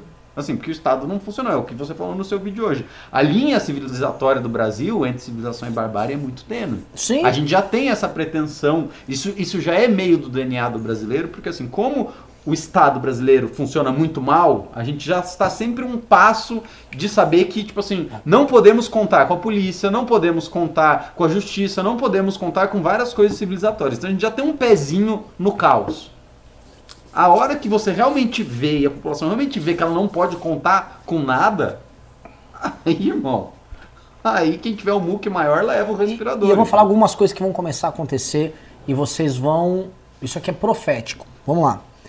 Rio de Janeiro. A gente sabe muito bem a relação entre crime organizado com polícias, relação entre crime organizado com os políticos, os vereadores e tal. Você vai pra Baixada Fluminense, altamente favelizado, pessoas vivendo amontoadas, baixo índice de saneamento, SUS tomado, crime organizado. Sim, Baixada Fluminense é problemática. Começa a ter esses problemas ali, o sistema privado esgota, aí o vereador começa a fazer o que todo vereador faz. Não, não, fica tranquilo. Isso no Brasil inteiro, tá? Não é, não é só com carioca. Fica tranquilo que eu vou te arrumar uma vaga ali naquele um leito, né? vai posto. ser um novo creche. É. Vão, vai, vai rolar essa putaria. Vai. Vai. Isso vai rolar e as pessoas vão filmar e vão saber e vão se revol- revoltar. O Brasil tem um aspecto que é social e político que não está sendo levado em conta. Ele é o primeiro E se país. não tiver milícia vendendo leito? Não- Pode ter, não, duvido. Eu não duvido também. Assim, isso pode acontecer aqui no Brasil. Eu acho isso é uma treta. Assim, você pode falar, tá, tá- tá confirmado, essa treta vai acontecer. Só que é, é convulsão social, algum tipo de putaria relativa à convulsão social. Porque o Brasil é o primeiro país. É o segundo país de terceiro mundo a ter o problema com o coronavírus. Acho que o Irã é o primeiro. Só que o Irã é o Irã, ele, ele segura a onda dele. Ele não é exatamente. Ele não precisa de uma O Irã não é um conformação. país livre, é um país duro, é um país islâmico, então chega lá, bota, impõe. O Não, pergunta, manda a o galera poder calar a central no Islã é muito forte ou ele também é formado por confederações locais, arranjos políticos? Tradicionalmente, o poder central no Islã é muito fraco. É extremamente fraco porque é, era sempre baseado na ideia de juramento, de lealdade, aquela coisa tribal da Arábia. Mas assim, isso mudou muito. E com a feição dos Estados modernos, não. Então o Irã tem um poder central bastante forte. Então o Irã, da Líbia, por exemplo. por exemplo, é- esse tipo de caos que a gente está prevendo para o Brasil, eu não sei se está acontecendo no Irã. Rapaz, tem umas coisas. Tem causas assim de revolta da população. Tem população que queimou o hospital. Os caras Sim. invadiram, Os caras queimaram o hospital com, Queimaram. com- que tava atendendo. Que foi uma cagada, né? Porque agora eles não têm o hospital. É, lógico, eles achavam que eles iam né? conter a Claro, doença claro, queimando o hospital, agora eles têm Não, os é- doentes é uma e não têm o estupidez, hospital. assim, a, a, a, a, a a massa, Sim. quando ela fica doida e naquela situação de desespero, ela faz loucura. Mas esse ela tipo, esse tipo de coisa que eu imagino que a gente vai ver aqui, entendeu? O que aconteceu no Irã foi isso. E- Os caras falaram, não, precisamos conter a doença. Aonde estão os doentes? No hospital. Então nós vamos tacar fogo no hospital e aí não vai ter mais doença. É. Então, assim, tem coisas sérias ne- ne- nesse sentido. E é como eu tô dizendo, é um país bem menor, é um país muçulmano, um país com um governo mais forte. Enfim, eu vou falar da curva. Eu queria que o Fred. Ô Fred, eu mandei pra você uma figura aí no seu WhatsApp. É que você colocasse essa figura, que é uma simulação que um autor chamado Josh Bash fez eh, da curva com os números, porque assim, ele, ele, ele tem um, um artigo bem interessante em que ele critica essa, esses gráficos da curva e do flat e tal, porque ele diz, olha, os gráficos não estão aparecendo com os números e tal, geralmente é apenas uma, uma simulação livre. O que, que eu vou fazer? Eu vou fazer aqui uma simulação como de fato é. Vou botar todos os números, todas as estatísticas e vou fazer a simulação da seguinte maneira. É, eu vou mostrar o que é sem que os Estados Unidos tenham um trabalho de contenção severa em, em relação à disseminação da doença. Bom, ass- assim dá para enxergar? O pessoal está conseguindo enxergar? Eu aqui não estou enxergando, não. Tem um, não, zoom, Fred? Tem como dar um zoom? Se você puder dar um zoom aí só para a curva, porque desse jeito é difícil. É, pois bem, é, não sei se vocês estão me enxergando. Olha, tem um zoom aqui. Bota, bota para baixo. Tá ruim? Foi? É, aí, ainda não- boa, a curvona, tá lá. Apareceu? Pois é, pois é, pois é. Vocês estão vendo uma linhazinha, uma linha pequenininha Lá aqui, embaixo. lá embaixo. Isso, esta linha corta Deixa eu ver. aqui. Bem na base da. Isso é a linha Do sistema de saúde. do sistema de saúde americano. Isto, essa curvinha pequenininha que parece o Everest, é a progressão numérica dos casos em face do sistema de saúde Basicamente, pra vocês entenderem Ca- o seguinte: quem tá acima da linha não consegue ser atendido pelo sistema de saúde. É. É isso, é isso que vocês têm que entender. Quem está acima dessa linha, que está lá embaixo, quem está abaixo da linha, o sistema de saúde consegue atender. Quem está em cima da linha não consegue. Exa- exatamente. Quem isso. tá na, na parábola Isso- rosa ali são as pessoas que precisam de cuidado É. intensivo. Só as pessoas que precisam. Isso não é todo mundo, não. Não, mas São- todo mundo pegada, né? Sim, exato. Tipo, o país deixa a coisa correr. O país deixou a coisa correr. Modelo inglês. Modelo- Modelo inglês. Vamos lá, vamos deixar a coisa correr. É, é, é isso que vocês viram. Quer dizer, é um gráfico assim, gigante, com uma coisa fininha, as pessoas que precisam, porque é, é o que ele fez. É- Ele fez um, cálculo assim: se deixar correr, vai chegar rapidamente em 70%, 80% da população. E aí você, fazendo a matemática, você vai ter 3 e tantos milhões de pessoas que vão precisar disso. Né? Não sei quantos milhões, e o gráfico vai ser esse aqui. Isso estendido no tempo. Ou seja, é impossível. O que, que isso significa? Isso significa que é necessária a estratégia de contenção. Ponto. Sem a estratégia de contenção, é isso aí. E isso aí significa o quê? Significa que o sistema de saúde vai colapsar. Isso aí Então, significa se não tiver a estratégia, vai ser assim, não, não, não tem pra onde correr, não tem pra onde fugir. A não ser que, por uma razão que a gente desconhece, o vírus aqui no Brasil se, é, é, se comporte de uma maneira atípica. Que tem uma incrível atipia regional no Brasil e ele se comporta de um jeito totalmente diferente do que está se comportando em todos os outros países. Se isso acontecer, bom, a gente tem uma grande sorte e... E Deus é brasileiro. E Deus é- é brasileiro. Pode ser Deus é Deus é brasileiro. é, pois é. O, o- voltando para essa questão da curva, que existe essa, essa discussão, né? Por exemplo, o Boris Johnson ficou lá, foi na Rolls Royce, não sei o quê. Só que falaram que é muito menos elástico você subir a, a- a reta da capacidade instalada do que você Exa- mudar a. Porque assim, é fazer gente ficar em casa. Porque, é assim, primeiro, é muito mais barato, segundo, é muito mais efetivo, terceiro, é muito mais rápido. Fazer todo mundo ficar em casa é a maneira mais rápida de resolver isso. E a gente olha o o que a China fez lá em Wuhan. A gente também não tem essa capacidade, por exemplo, que os chineses têm, de terem construído dois hospitais gigantes. Em 20 dias. Aquilo- aquilo pau construído. Não vai, não vai ter hospital nenhum. Aquilo Hospital foi insano. aí. Eu nem sei se aquele hospital ainda existe. Não, deve existir ainda. Eu não sei se eles desmontaram o hospital também, acho que ele era meio provisório. Mas É, eram mil leitos, né? Era um negócio grotesco. É, tem um cara, negócio o Vinícius Lorenzini. Não necessariamente. Se você aceitar centenas de milhares, talvez milhões de mortes, você pode não fazer nada. É, essa é uma possibilidade. Mas aí você tem, Ele aceitar as mas você tem, um- morrerem, você tem um é, morrer, problema é nisso. Você tem um problema nisso que é um problema de caos social. Por quê? Porque a hora que você não faz nada, né? E você chega para a população e fala assim, olha, eu só vou poder atender 1% ou 2, 3, 4% dos doentes. O que, que vai acontecer? Quem tem mais recurso vai ser atendido, quem não tem recurso não vai ser atendido. Quem tem influência vai ser atendido, quem não tem não vai morrer.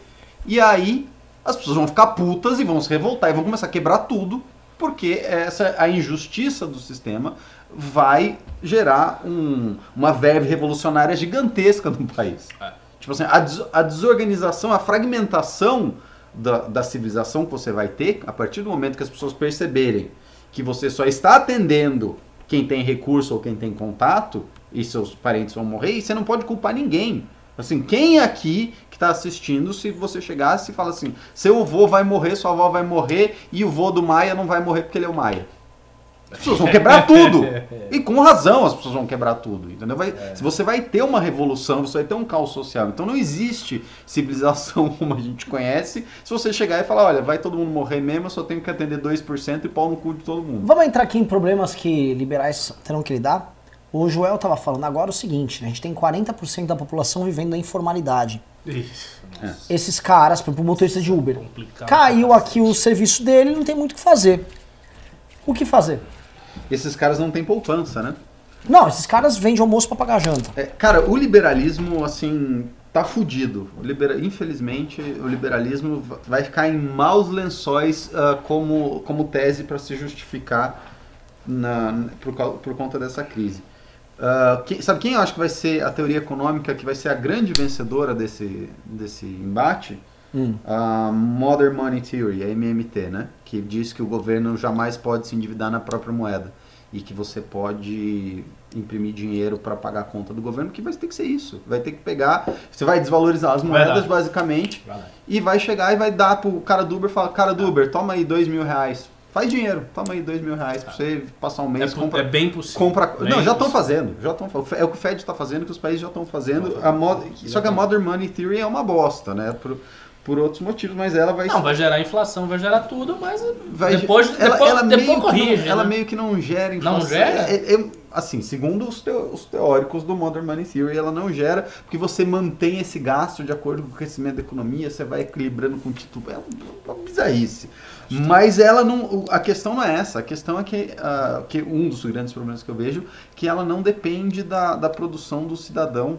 Né? O, o cidadão não, vi, não é mais o ente financiador do Estado. É o Estado que é o ente financiador do Estado, porque ele nunca mais, ele nunca pode quebrar na própria moeda. Então é tipo uma empresa, né? Fazendo uma analogia, seria uma empresa que não precisa de cliente. O Estado é um Estado que não precisa de cidadão para se financiar. O cara tá dizendo aqui, nos Estados Unidos estão discutindo o pagamento de mil dólares para as pessoas. É, É, pro- eu, é, eu concordo. Já Eu, eu acho né? que vai, a saída vai ser essa aí.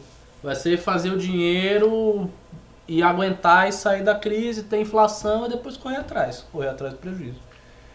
É, é o que, se- é o que pode ser feito, né? É o que pode ser feito.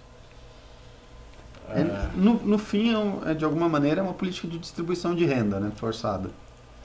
Mas não vai ficar. é o seguinte. E aquela história do colapso da economia global que tava tendo, tava muita gente falando. Como é que fica isso aí? Então, tem esse problema ainda. Tem até um- um- uma figurinha muito boa que tem assim, são duas ondas, né?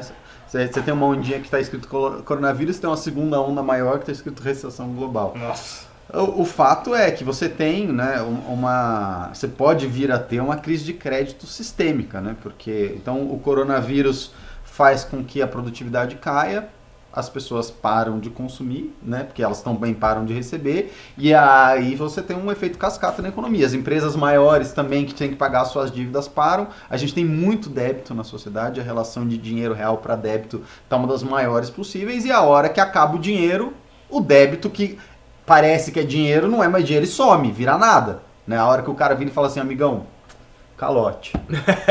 Porque, porque, porque Aí eu que tenho uma outra dívida, Calote. calote, calote, calote. Calote, calote, aí o dinheiro some. O dinheiro some. Então, porque assim, quando você tem débito, né? Você gerou. Então, o, digamos que eu emprestei, sei lá, mil reais pro Ricardo.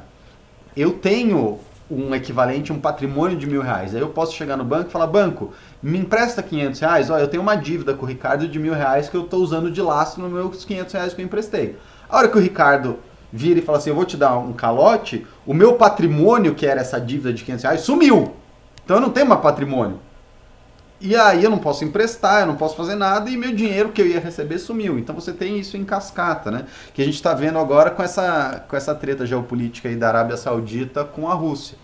A- Muito da dívida privada americana é shale gas e indústria do petróleo. Que, pô, com o preço de petróleo, acho que era 60, né? Antes lá de- 60, deles é. começarem a bomba do e os Estados Unidos começarem a se bombardear já no começo do ano, faz tanto tempo, né? Aconteceu tanta coisa a indústria do shale conseguia pagar as dívidas. Por quê? Porque tem um custo de você tirar esse petróleo do solo com gás.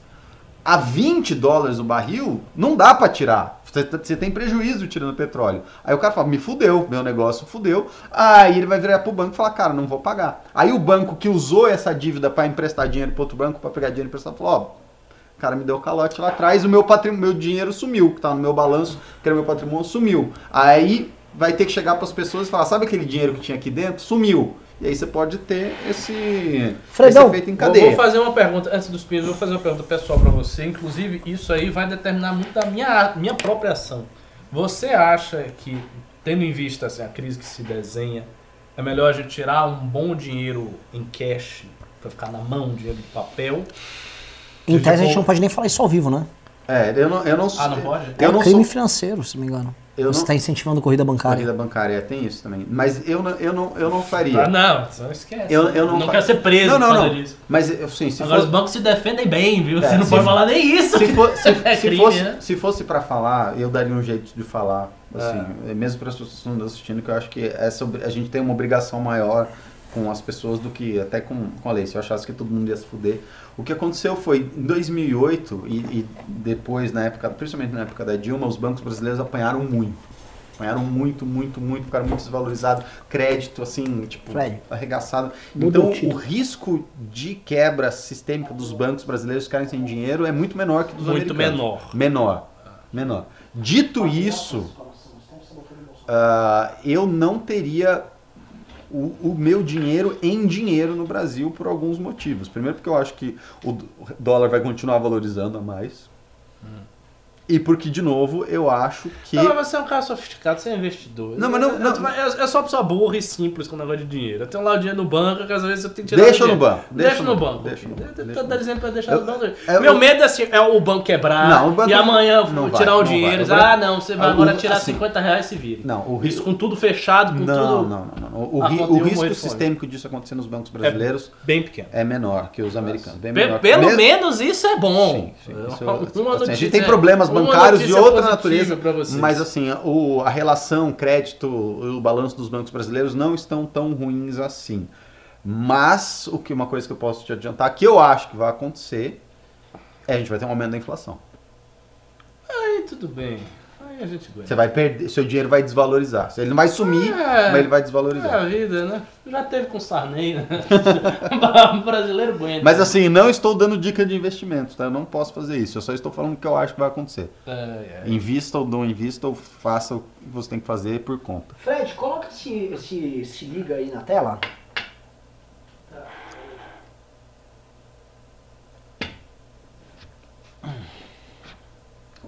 Que se liga? Que, que- É muito interessante isso aqui. O cara fez um, ah, um comentário pra gente ver agora Hum. e olhar o Brasil, né? Tipo, eu sou você amanhã. Conseguiu? Vamos lá. O, o- a mensagem diz o seguinte: em 24 de fevereiro de 2020, Itália divulga a sétima morte por coronavírus. As autoridades de saúde pediram para a população ficar em casa. Os italianos acharam que eram férias de seus serviços e afazeres. Foram viajar, foram curtir. Três, três semanas depois, 16 de março de 2020, Itália divulga 2.158 mortes por coronavírus e 24.747 casos confirmados. Entendam, essas paralisações em escolas, universidades, estádios e apresentações não são férias, é um distanciamento social. Evite aglomerações, é uma questão de responsabilidade. Copia, cola e compartilha. É óbvio, todos os países que estão com números altos passaram pelos números baixos. Sim. Sabe quem vão ser, sabe quem vão É ser os meio grandes- óbvio. Sabe quem vão ser os grandes vencedores desse isolamento social? Os incels de todos os tipos e os jovens gamers que já vivem em quarentena mesmo. porque Eles Sim. não vai mudar nada. Eles estão adaptados. Eu tô vendo assim no Instagram as pessoas mais extrovertidas, os caras, meu Deus, eu vou passar 40 dias na minha casa ou 20 dias na minha casa desesperados e a galera, tipo, pô, vou ficar jogando videogame. Quer aqui na dizer que se todos morrerem, então é a oportunidade do incel reproduzir. Não sei, ele não vai reproduzir, né? Com, com as mulheres que sobrarem, Ele não- quando o mundo tiver num apocalipse Ele não- pós ele- coronavírus, ele sai branqueando com o olho. Tipo uma marmota. Aí, aí É. todas as mulheres que sobrevivem não vai ter mais ninguém, vai ter. um- É a Pô, vingança eu dos vi um cara falando disso, uma coisa que é verdade. Essa quarentena vai servir. O que vai ter de filho nascendo em dezembro, né? Os ter- coronials. Os coronels. Porque é o seguinte: não vai ter futebol pra assistir na TV, não vai ter É. entretenimento, não vai ter nada. Isso- Babi isso- da isso Bárbara quer- que não, fica e você quer saber uma dizer coisa? Você, É. você quer saber uma coisa que vai aterrorizar as pessoas, acho que talvez mais até do que o coronavírus? Ah, O, saiu uma matéria no New York Times, acho que ontem ou hoje, do secretário de comunicações americano falando que ele não sabe se a internet e, e a infraestrutura da internet vai dar conta do aumento do sistema de usuários. Todo mundo em casa usando a internet ao mesmo tempo. Sério? Sério, eles estão preocupados achando que a infraestrutura da internet não vai Cara, dar se, conta. pode- se tiver uma pane da Vai internet. Não, mas não é que o escritório gasta mais. Pensa assim, tipo uma sala de aula hoje. O garoto tá lá, tipo, tá, um ou outro tá no celular, não sei o quê, mas tipo, todos eles, todos os alunos vão ter que ter aula por streaming. Todo mundo no trabalho hoje, por exemplo, eu tô me comunicando com o Não, Ricardo. é- é- eu não tô usando é- a internet. é eu vou estar em office, casa, streaming, tipo assim, streaming, streaming, streaming, vídeo, vídeo, vídeo. é. Então eles estão né? eles estão preocupados e, e ninguém sabe se a infraestrutura do mundo aguenta todo mundo em casa. E se não aguentar, tem o que? Tem uma pane e cai a internet?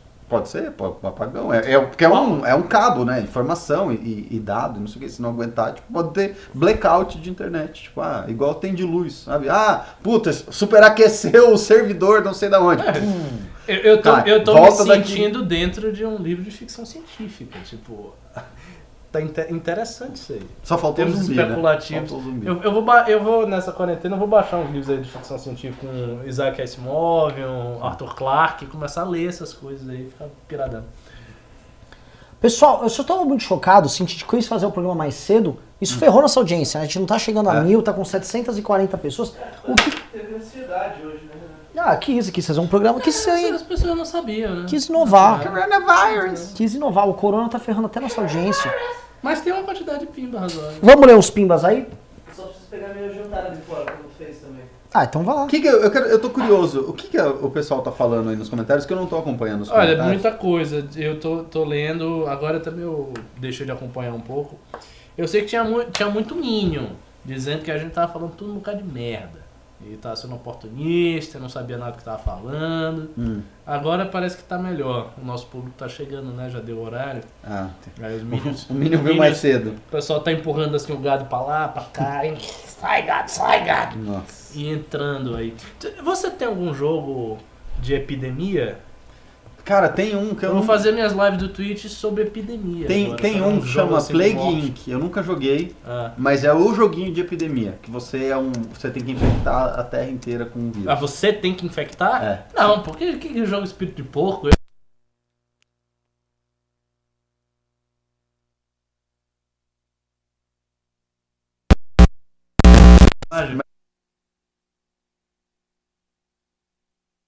É, coronavírus. de como funciona. De como funciona, é porque, é- porque é um joguinho baseado em pandemias Ah, mesmo. interessante isso. Quem Interessante. É, isso aí, os pimbas. Bom, ah, vamos ler então aqui. É, deu uns problemas no áudio, mas já voltou tudo ao normal.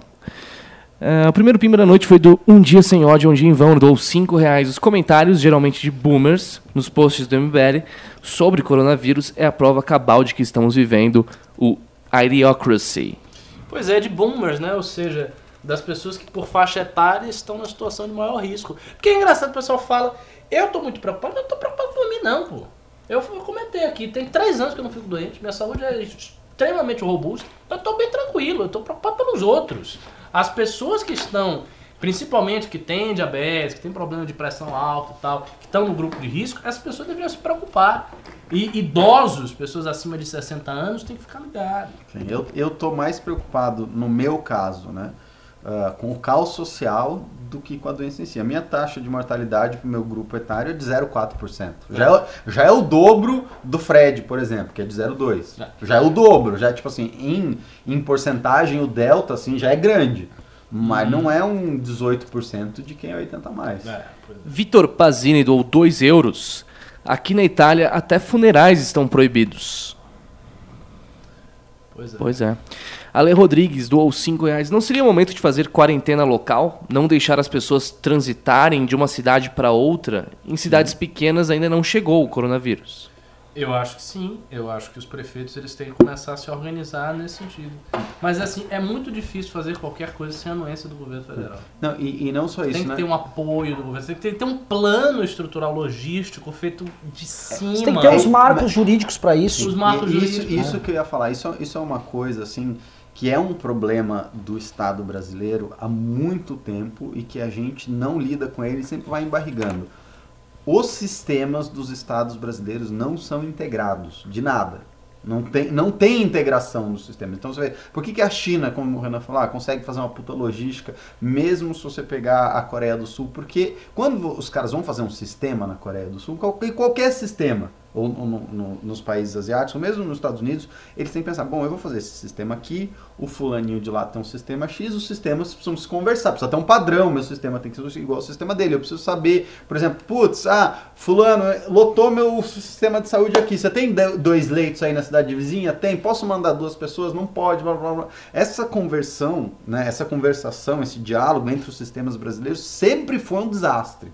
E na saúde tem um problema da fila da regulação, que tem tudo a ver com isso. Leito, hospital, seleção. Exato, sempre foi um desastre. A gente tem, além da burocracia, que é um problema, que tira a nossa agilidade, os sistemas brasileiros são muito pobres na sua integração e essa conta chega, né? É Pessoal- quando você precisa que ele funcione, quando você precisa, ele não funciona. Pessoal, eu vou colocar no ar aqui o áudio do, que parece ser o dono ou o presidente da Prevent Senior, uma empresa que atende idosos, tá?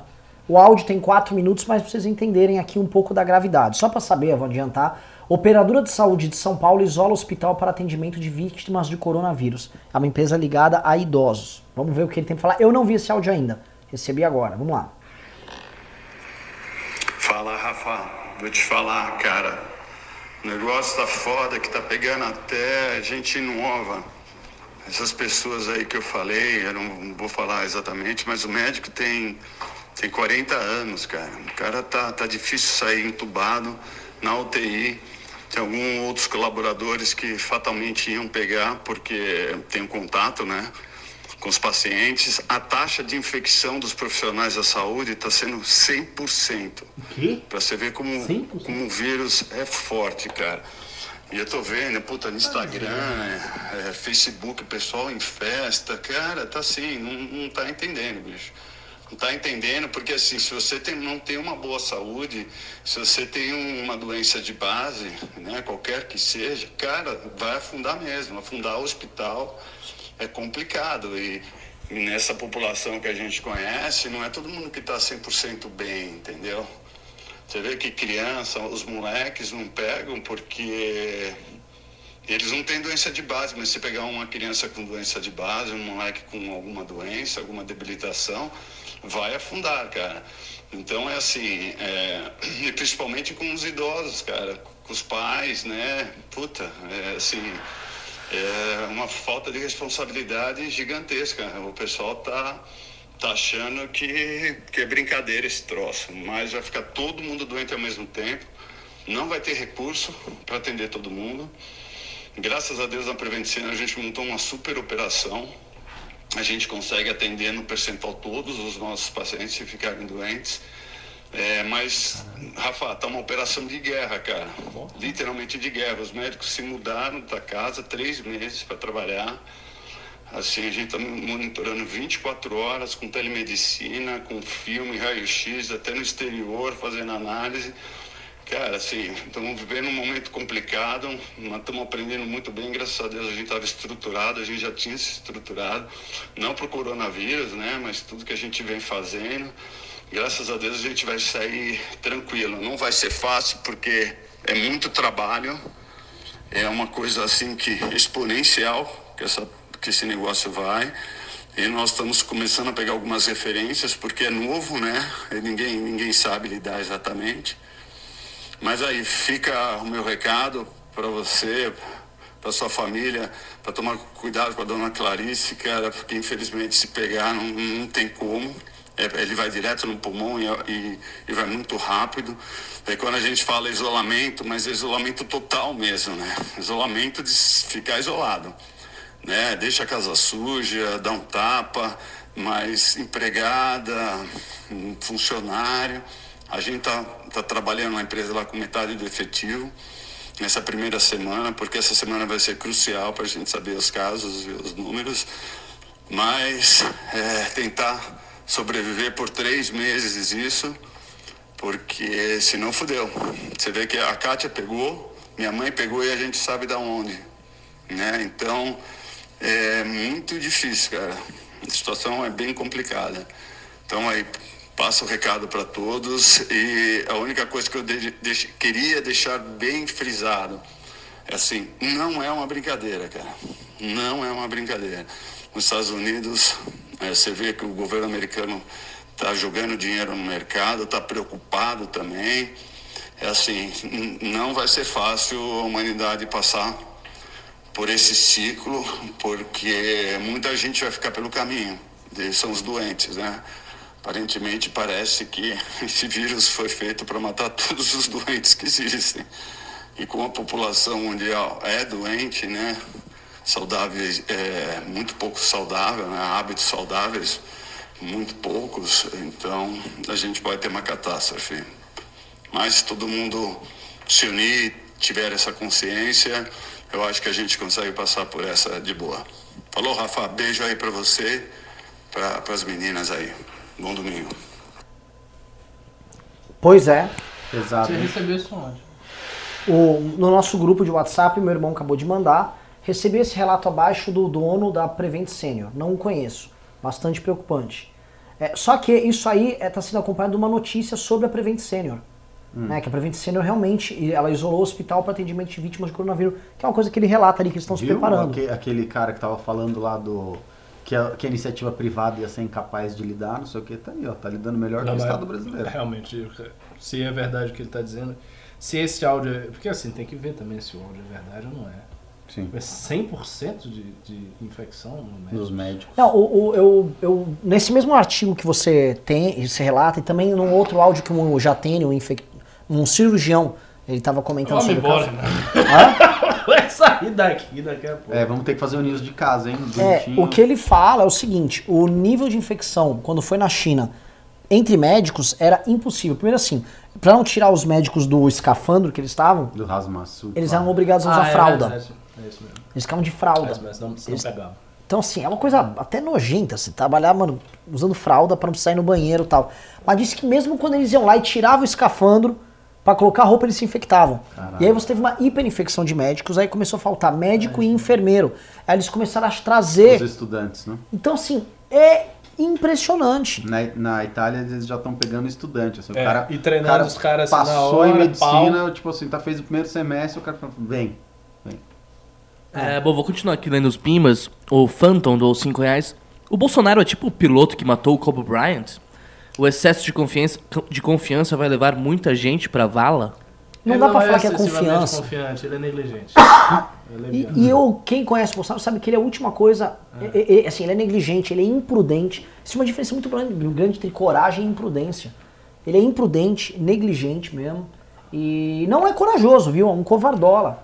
Tá morrendo de medo de perder popularidade. É a única coisa que importa pra Outra ele. coisa, ele devia também estar com medo dele ter pegar esse negócio aí, viu? morrer, né? Porque toda, assim, ele já testou, testam, testam, muita ambiguidade em torno disso. Ele tem 64 É. anos.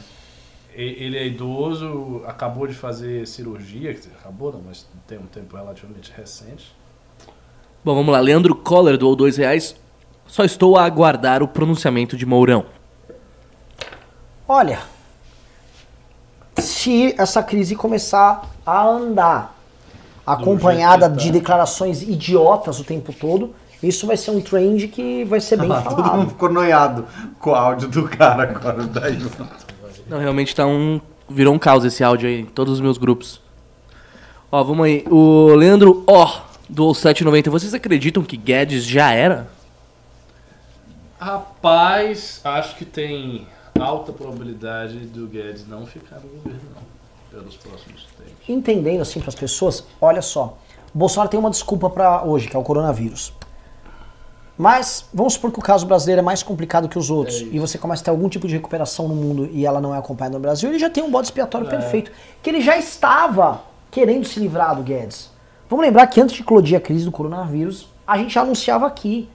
Bolsonaro deu um prazo até julho. O, o Guedes, numa reunião que vazaram, falou: tenho 15 semanas. Tava dado ali o problema. E agora, se não vai passar reforma nenhuma, vai ser um ano de recessão, tá, a merda tá dada aí. O Heitor disse que mandou uns vídeos de uma amiga dele em Portugal, dos mercados, assim. Eu mandei pro Fred, se ele quiser colocar. Assim, vaziozaço. Tá que- vaziozaço. Vaziozaço e que ela teve que filmar meio escondido porque as pessoas estavam brigando com ela que ela tava filmando. E que não pode não deixou nem filmar as gôndolas dos hospitais. Eu mandei um vídeo no nosso grupo da minha irmã. Ela tava no mercado, coisa. num mercado lá na, lá na França, no interior da França, já completamente vazio. Vamos lá. Anderson Mesquita do 10 reais. Meu Os, amigo também, né? os bolsonaristas estão arquitetando outra manifestação para o dia 31 de março. Eu vi um post no Twitter da Vera Magalhães sobre isso. Começou a rodar. Bom, Ricardo, Eu, eu acho que eles não fazem. Eu acho que eles não fazem porque até 31 de março não tem muitos casos. Eu, eu acho que eles não vão. Com a quantidade de casos que vai ter, gente morrendo e tal. nunca duvide. É. Nunca pessoas- duvide da insanidade dessas pessoas. É possível que, É, sei lá, no tosse, meio mano. do hospital, com vários cadáveres, apareça um velho de 95 anos. Eu amo Bolsonaro! oh, morreu. É, realmente, é difícil estimar. Leandro Coller, de novo doou 10 reais. Caros, estava a pensar hoje mesmo. O Brasil vive o paradoxo do MBL. O brasileiro pode ser salvo pelo ativismo educacional do movimento, mas não tem a educação para reconhecer a idoneidade do MBL. Ah, isso é um fato, mas. Pô, se, se as pessoas já seguissem a gente mesmo sem gostar, já seria bom demais. É. Tivemos um pimbaço. Foi Flávio Almeida, doou 50 reais. Esse cara aí não sabe de nada. Quem vai salvar a gente é o mito. Gente, como faz pra tirar esse velho louco de lá? Já passou da hora de falar pro gado ficar em casa e não matar nossos idosos. Hashtag chapéu de alumínio, hashtag Bolsonaro Eu só cuzão. vou lembrar, quando começar a morrer os avós das pessoas, as pessoas vão começar a acordar pra realidade. Exatamente. Quando sua avó morrer, né? Tem um gado ainda no chat. Quando sua avó morrer, quando sua mãe eventualmente tem diabetes, sua mãe que fuma, os fumantes vão ter problemas graves. Aí você não vai ficar gritando mito pra lá e pra cá, não. Você não vai ficar igual um tarado por homem lá, ah, mito, meu herói. Você vai lembrar de como ele se comportou e vai lembrar que ele minimizou. Quando você estiver enterrando a tua avó ou a tua mãe, espero que você lembre ali que o Bolsonaro falou, não, tá aqui, ó, isso aí é o seguinte, a economia não pode cuidar, eu tenho um emprego aí. Aí você vai lembrar.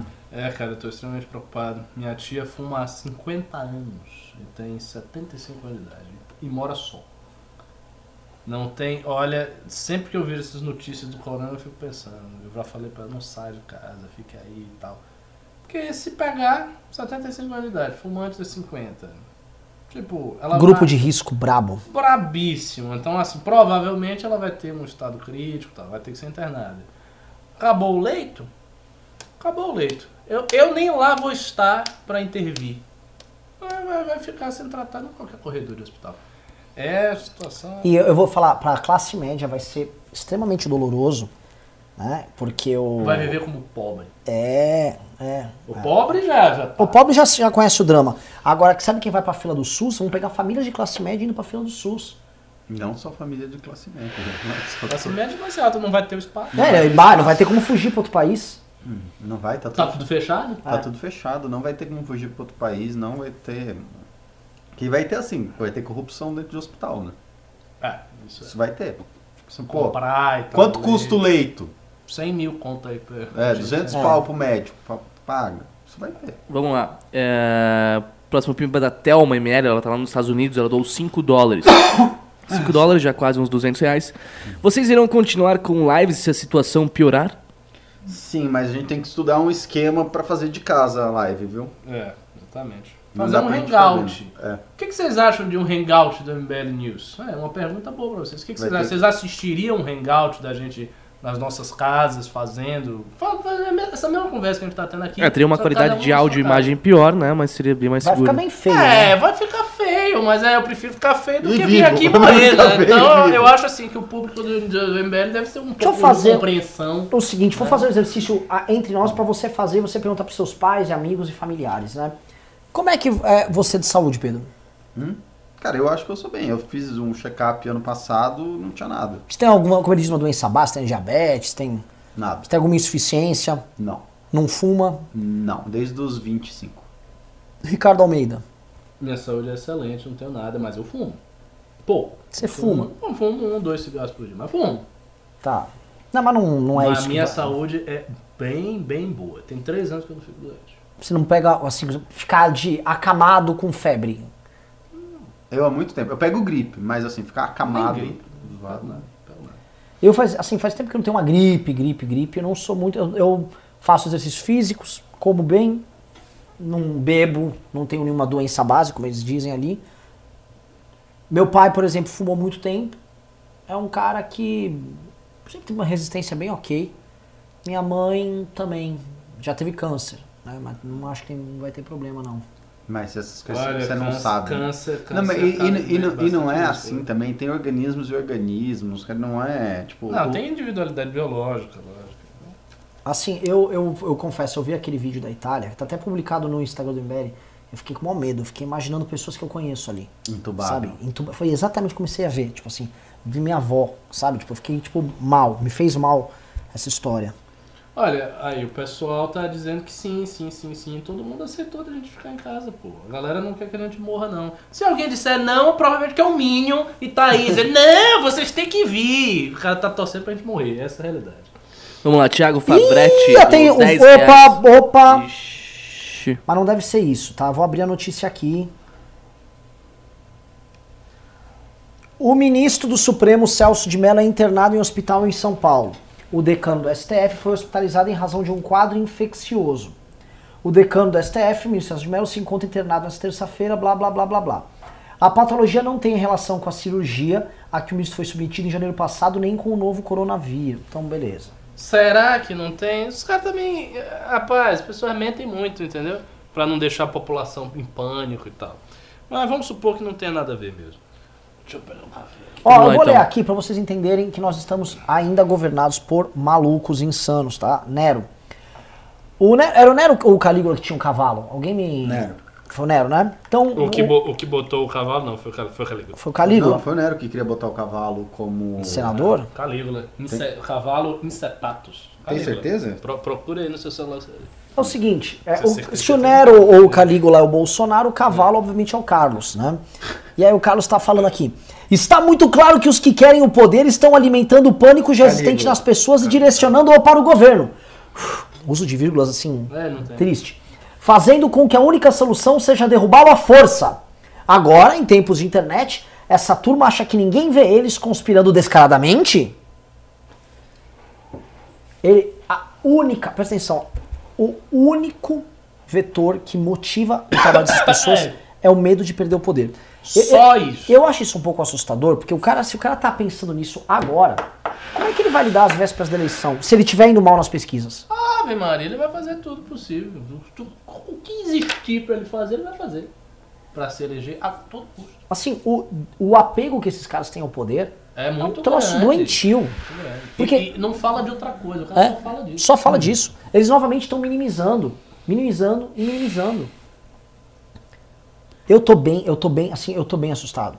Eu tô pensando por duas razões. Ó, o corona, as consequências humanas que vão ter, não vou nem entrar nas econômicas. Agora, eu tô vou falar o seguinte, esses caras estão muito assanhados pra fazer merda. É o Bolsonaro? Estão muito assanhados. Se o cara, assim, no meio de uma crise que vai matar a gente, tá só preocupado com o poder, meu irmão, se agora ele tá no meio dessa crise, e quando não tiver essa crise, quando tiver as vésperas da eleição? Esse cara só pensa nisso. Bom, vamos lá. Thiago Fabretti doou 10 reais, não falou nada, valeu, Thiago. Depois o William Soares Paixão doou 5 reais. Fácil, pega o aumento do fundão, limita a 10k o salário de todos os políticos, juízes, desembargadores, fiscais, etc.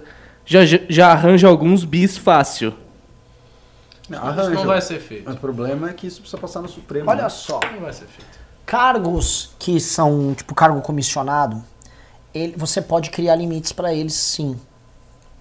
Cargos diversos, cargos que não são estatutários, tipo um cara que prestou concurso e tá lá. O o- esses cargos, eles têm uma elasticidade de salário e você meio que consegue resolver rápido. Então, se você quiser fazer, por exemplo, um, um corte geral no funcionalismo, e não, sempre a ideia é assim, parece que toda solução pra qualquer problema no Brasil é você cortar salário de político, né? Ah, vou resolver a crise econômica, corta o salário de político. É sempre isso. Assim, é, é- a gente também deu muito espaço pra esse tipo de discurso meio besta. Agora, o problema não tá ali, o problema tá, só- tá no, tá no funcionalismo. Se for falar desses gastos, tá no funcionalismo estatutário, que tem altos salários, dos caras que recebem acima do teto, dos caras que têm penduricalho. E eu tava falando com o Rubinho que a CLT meio que permite que você tenha agora, por conta dessa crise, formas de enfrentar ali no setor privado. O estatutário não. E assim o seguinte, se, se por exemplo virar um. rolasse um decreto da presidência da República, nem sei como é que seria o, o meio jurídico de fazer isso. Ó, eu vou fazer o seguinte: o teto durante essa crise de salário vai ser 10 mil reais pra todo mundo. Tá? O juiz não vai morrer de fome, o promotor não vai morrer de fome, vai todo mundo passar sua vidinha tranquila ali. Tá? Cai na hora. Tem isso. Cai na, na hora que ele falar isso, já, já sai uma liminar de um juiz de primeira instância falando, Só não que o pode. primeiro, o primeiro ponto, tá? Só nessa brincadeira você vai levantar alguns bilhões aí pra, pra investir. Mas não, cai na hora. Não vai rolar. E assim, mas significa essa coisa do o político. A maior parte dos vereadores ao redor do Brasil, os milhares, eles ganham menos de 10 mil reais. Sim. Mas assim, Entendeu? também, eu, eu, tam- eu acho, eu acho que isso não vai passar de jeito nenhum e tal. Mas numa, numa situação de crise muito grave, que você tem, sei lá, meio milhão de pessoas já morreu. Bota isso aí, você diz, não vou sair daqui, acabou o exército e, e, e você fica. Meio, se meio milhão de pessoas morrer, não tem Estado, não tem nem... Tem Estado. Não, não tem Estado no sentido, tem, tem revolução na rua, tem golpe militar não e... teve revolução na rua que as pessoas vão estar morrendo. Não, Porque elas estão na rua. Se meio milhão morrer, significa que tipo, vai estar todo mundo puto, porque tipo, jovem não vai estar morrendo. Vamos lá. Assim, Juliano um milhão de pessoas Ler. morrer é, é, é caos total. É calça, você, vai, você vai ter um monte de jovem na rua quebrando tudo, moendo tudo, vai ter político enforcado, vai A ter médico tá enforcado, aí, vai estar tudo. Vamos ver. Juliano Ler doou 5 reais. Ricardo, cadê o violino? Precisamos de uma cena completa de fim dos tempos. Muito bom. Podia ficar em casa. É, eu, eu, eu, eu prometo que lá em casa eu toco violino quando a gente fizer o, o hangout do MBL News. Eu toco violino. Boa. Ulisses Júnior doou 5 reais. Professor Cabum, então podemos sonhar com uma geração de Kings Júnior assumindo a maioria das cadeiras do Congresso daqui uns 20 anos? Porque o Congresso todo vai morrer? Não, não acho que o Congresso todo vai morrer. Eu acho, na realidade, que as pessoas que estiverem infectadas do alto poder de Brasília serão as primeiras a serem tratadas. Sim. Agora vamos falar um negócio. é, conhecendo aí as novas gerações que estão chegando, é mais fácil todo mundo morrer do que vir uma geração nova de 15. Porque a Hum. quantidade de jovens oportunistas e vagabundos É, tem tem por aí. grande, viu? Pena que o corona não pega esses aí tão fácil. Boa. O William Soares Paixão doou mais 2 reais. Ricardo, já falei, é o Resident Evil 3. Resident Evil 3 tem, tem de graça na Steam pra eu baixar? Qualquer coisa eu baixo aí e começo a jogar. Yuri da Silva Vilas Boas doou 5 reais. Dica de sobrevivência. Baixem a Wikipédia para poder lê-la offline. Ah, quando. Ah, eu tenho muito livro que eu ainda não li. Tem um bocado de livro que eu não li lá. Vai ser, pra mim vai ser tranquilíssimo. Tem livro pra meses. Yuri da Silva Vilas Boas de novo, ele doou 5 reais. Dica para isolamento. Além de grãos, comprem especiarias como gengibre e açafrão. São não perecíveis e ajudam na conservação de alimentos. É mesmo? É? Não sabia que ajudava na conservação. do- Sim. do- O açafrão você tá falando é o cúrcuma, óbvio, né? É. O Renan já deve estar fazendo isso aí. Deve ter É, eu já tenho esse estoque na casa dos meus pais, só que eu não posso ver eles. Não. Não, não de verdade, assim, enviado, eu, assim. eu sou, eu- a casa dos meus pais, é, por bastante tempo, ela fica igual um, um barco mercante do século XV ou XVI. Assim, ela tem todas as especiarias possíveis. Imagina. Malê Al Brasile doou 5 reais. Boa noite. Há cerca de um mês eu escutei de uma médica sul-coreana que esse novo vírus, abre aspas, não era como os outros, fecha aspas. Um comentário intrigante na época.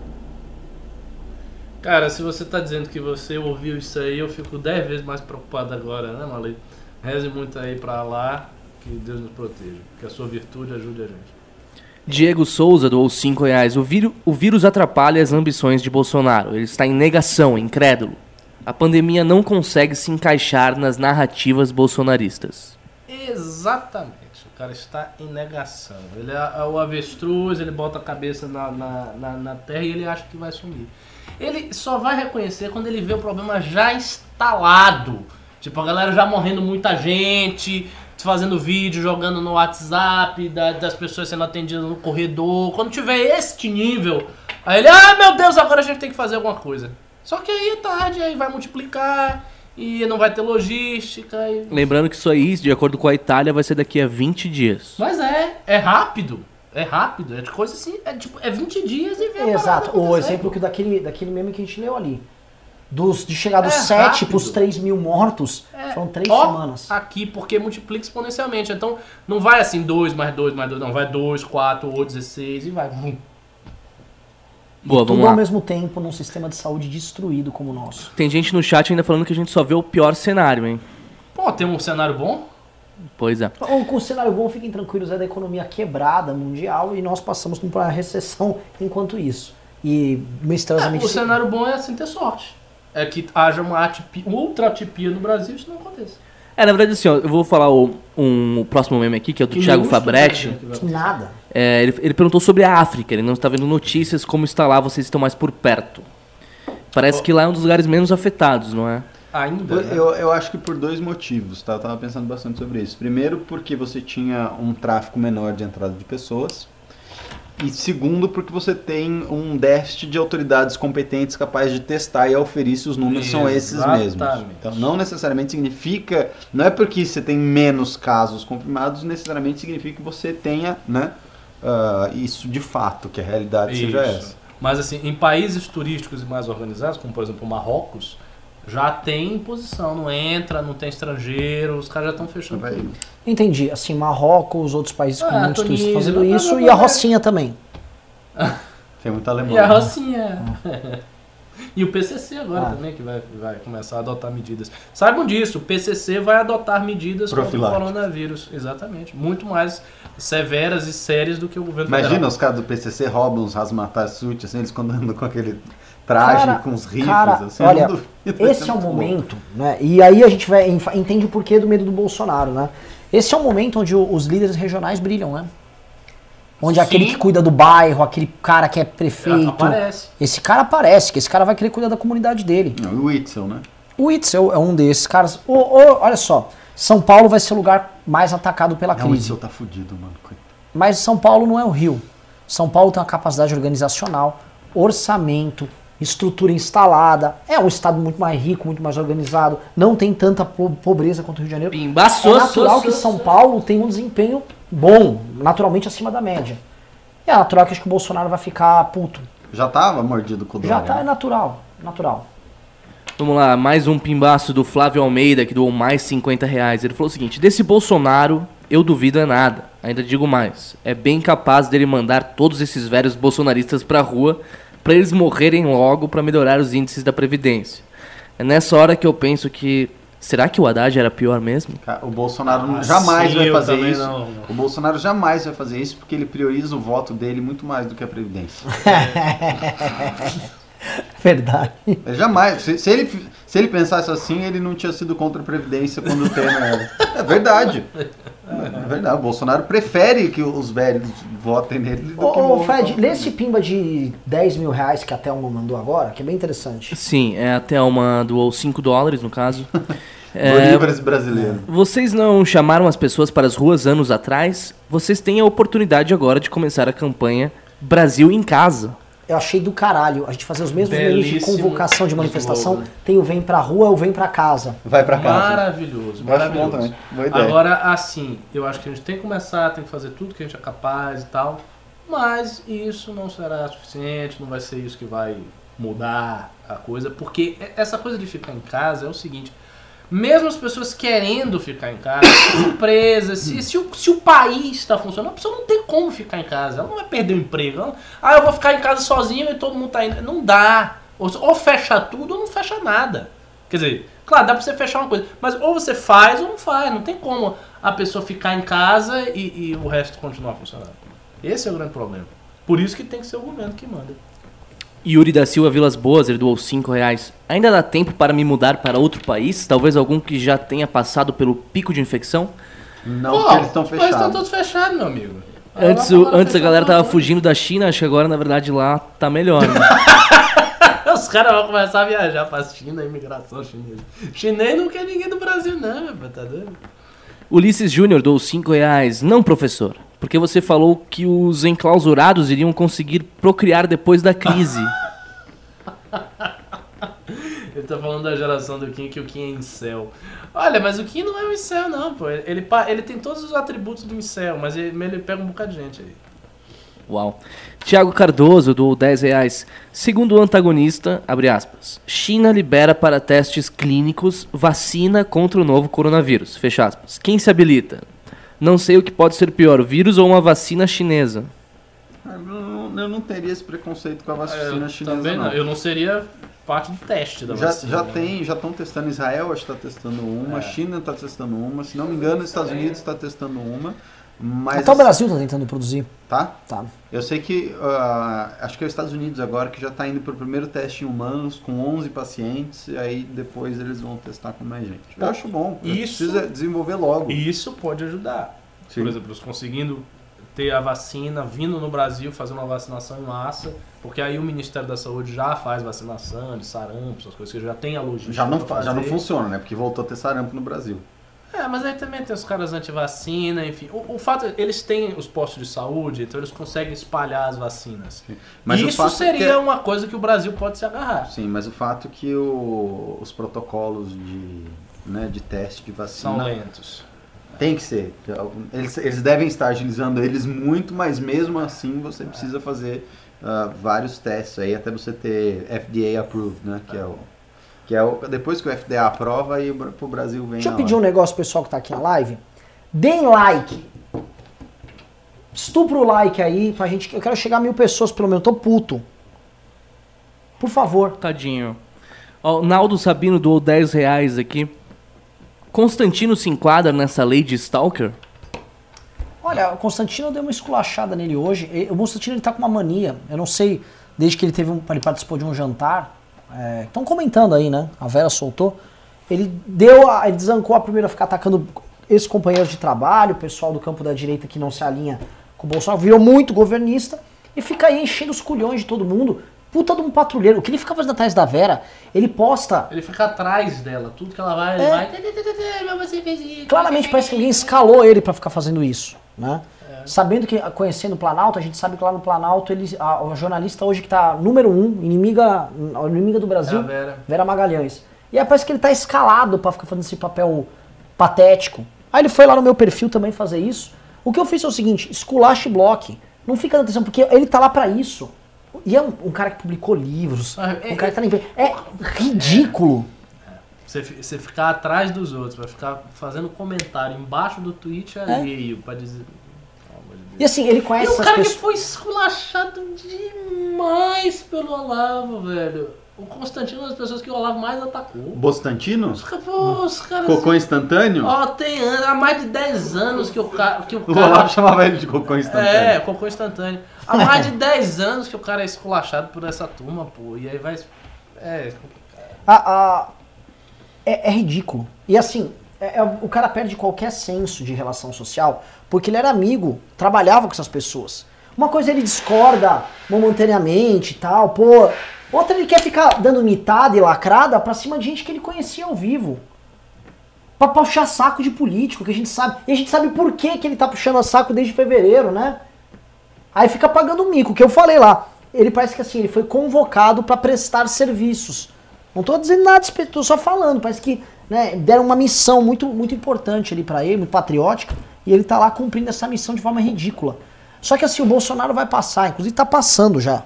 Eu, que- eu tô muito curioso para que ninguém vai fazer pesquisa agora de opinião, né? Com meio da corona. Até nem tem como fazer, né? Só Mas o seguinte, internet.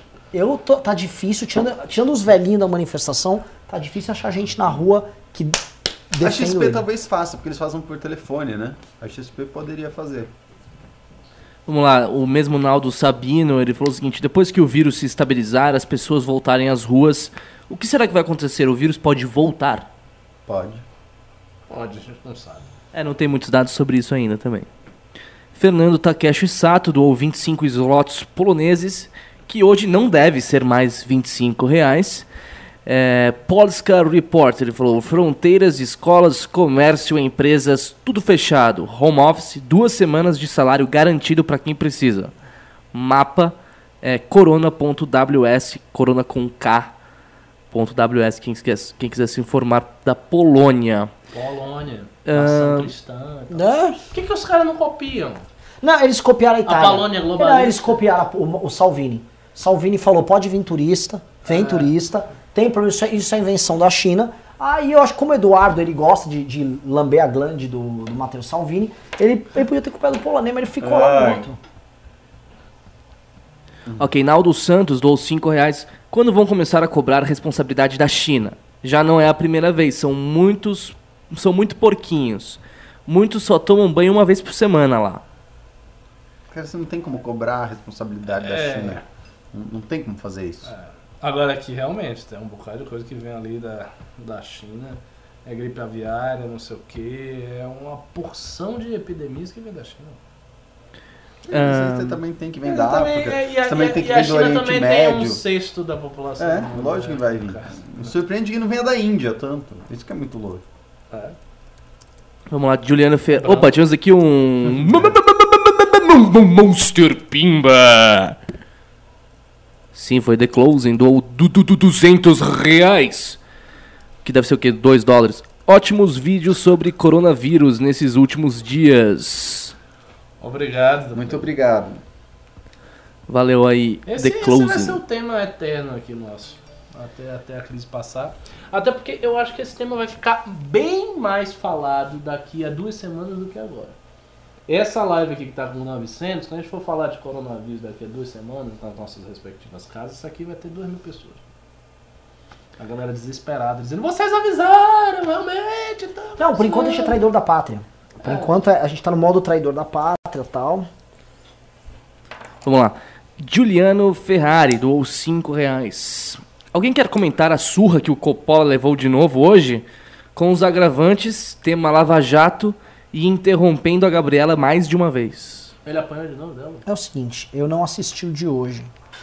É, a a CNN ainda tá, assim, ainda é começo, né? Estão montando a operação. Tá muito aquém do nível de qualidade da Globo News, por exemplo. Ainda tá muito. vi. Tá, bem aqui. Tá bem tosqueirão, assim. É, é tipo como se fosse uma jovem pan dando dando um tapa ali. Mas é até ruim de assistir os programas. É. Ruim. Mas, é, colocando isso de lado, o programa lá com a menina vai ser. vai dar audiência. Vai, vai, vai dar barulho ali, ainda que não tenham pessoas assistindo ao vivo. É o tipo de programa que é o, ele vai valer o recorte. Até que canse, porque é todo dia debates curtos dos dois, daqui uma galera vai, vai dar uma cansada. Mas Mas ela mandou bem, hein? Aque- aquele da. O que era lá do. Putz. Ah, me deu O primeiro que disseram que ela deu uma surra no Coppola. Isso, que ela ficou falando, não, Ela quem, a falar do quem fez o orçamento foi o Bolsonaro, quem mandou uma. Ali ela Não, matou, agora, só lembrando, ela né? Ela falou exatamente o que o Kim falou no discurso dele no plenário, que todo mundo xingou o Kim. Sim. Né? Mas assim, ela falou e o Coppola só ficou com aquela coisa assim. É que não é, o- é que é aí que tá, que, que o que é muito visual não é o que ela falou, porque o que ela falou já era sabido, o Minion já sabia, todo mundo já meio que sabia, o Minion não acredita, mas a informação já estava circulando. O que é muito emblemático e muito plástico é a cara do Coppola. Sim. O Coppola fica assim, ó, fica engolindo seco não assim, tá- ele- e ela falando, que porque ele eles não tava- botaram os dois no Eu lado não do estava acostumado a discutir com uma pessoa que é um pouco. Porque assim, eu vi a menina falando, não tem nada demais. Nada demais. Nada demais. É que é uma bonita. normal, bonita, que fala e dá risada. Assim, não é uma coisa, tipo, lá ver com argumento que atropela, que destroça. Não, não- é, é uma pessoa normal. Só que eu acho que o Coppola estava tão habituado a discutir num terreno muito confortável, muito macio, que aí saiu disso, ficou. Agora, eu vou falar, eu não, assim, eu vi um pedaço do de hoje, eu não vi inteiro. Mas eu acho que hoje ela se deu mal. Pelo pouco que eu vi. Qual era o Cara, ela, ela foi ela foi atacar a Lava Jato ali e foi defender um certo, uma certa falta de rigor processual, tal, naquela tese que o petistado todo defende. E é muito complicado você ir por esse caminho ali, porque assim, ela quis Mas ter o um Coppola respondeu bem. o Coppola, O ele tá é fazendo o que ele sempre fez. Ele joga pra torcida. Ela quis tentar ir naquele caminho assim. Ela acha que tem um debate com ele e ela quer provar o ponto dela. Hum. Que esse é um erro de debater com alguém que tá debatendo olhando pra torcida. É, Ele não tá olhando pra ela. Ele tá usando ela de escada pra falar pro público. exato. Então é assim, do ponto de vista do rigor técnico, se eu entrar num debate aqui sobre Lava Jato com pessoas da esquerda, vai ser muito complicado. Eu trazer um, um jurista pró-Lava Jato, vai ser muito complicado defender inúmeros pontos de uma, de uma, de uma, de uma legislação nossa que é falha. Eu, ah, mas tava na lei, não sei o. Posto isso, ele não, ele foi jogar o game que ele queria jogar. Ontem ele não conseguiu. Hoje ela conseguiu, eu não sei qual o tema aqui, acho que todo dia que eles debatem, eu não sei, mas acho que ela ela tão, toda vez que ela for precisar fazer a defesa de algo ligado diretamente aos interesses do campo da esquerda, como ela teve que fazer hoje, eu acho que ela vai se atrapalhar toda. Que bom. Continue se atrapalhando nesses streams. Ah, vamos lá então, continuando aqui. Tivemos o Ulisses Júnior de novo, ele doou 5 reais. O vírus é pior que a vacina, por isso ele se chama vírus e a vacina se chama vacina. Acho que ele estava só respondendo às pessoas que tinham medo da vacina chinesa. Ah, sim. Ah, sim, sim. sim. É, Malê Al Brasília doou 5 reais. Os pimbas em dólar são convertidos em reais de cara ou podem ficar guardados para investimento? Eles, são, eles são convertidos, na verdade, todos, eu acho que todos os pimbas são convertidos É, tem uma dólar. data que o YouTube faz o pagamento, é nessa data que é tudo convertido. É tipo como funciona cartão de crédito também, acho. né? É, Yuri da Silva Vilas Boas doou mais 5 reais. Estou tentando, mas não conseguindo, pimbar meu link para aplicar para TopTal, agência de freelance remoto pela qual trabalho. É, depois ele falou bit.ly, ele colocou aqui o, o O link. link. Quem quiser clicar aí no link dele, na verdade tem que escrevê-lo. É, bom, por enquanto são esses os pimbas não temos mais pimbas. É com você, Renan. Vamos lá. o- Bom, tivemos a The Closing e o, e o nosso querido Flávio Almeida seguraram a onda hoje, mas ainda não batemos mil pessoas, pessoal. Precisamos de mil pessoas aqui hoje. Estuprem o likezinho mais uma vez, mandem o link aí pra vocês, pros seus amigos, seus colegas. É, vou voltar aqui o- nessa discussão, né? Pra. Agora vamos voltar para nosso campo ideológico. Vamos largar um coroninho um pouco? Vamos deixar o corona no ar. Quer dizer, não vamos, mas vai passar o gel aqui. Não vou deixar o corona no ar, é foda, hein? Ah. Seguinte, é, nenhum crescimento econômico, tá? Nenhum crescimento econômico. Há um conjunto de medidas que estão sendo tomadas no campo econômico, todos que vão numa linha de anti, medidas anticíclicas, de estímulo à economia, contrariando manuais liberais aí mais clássicos. Né?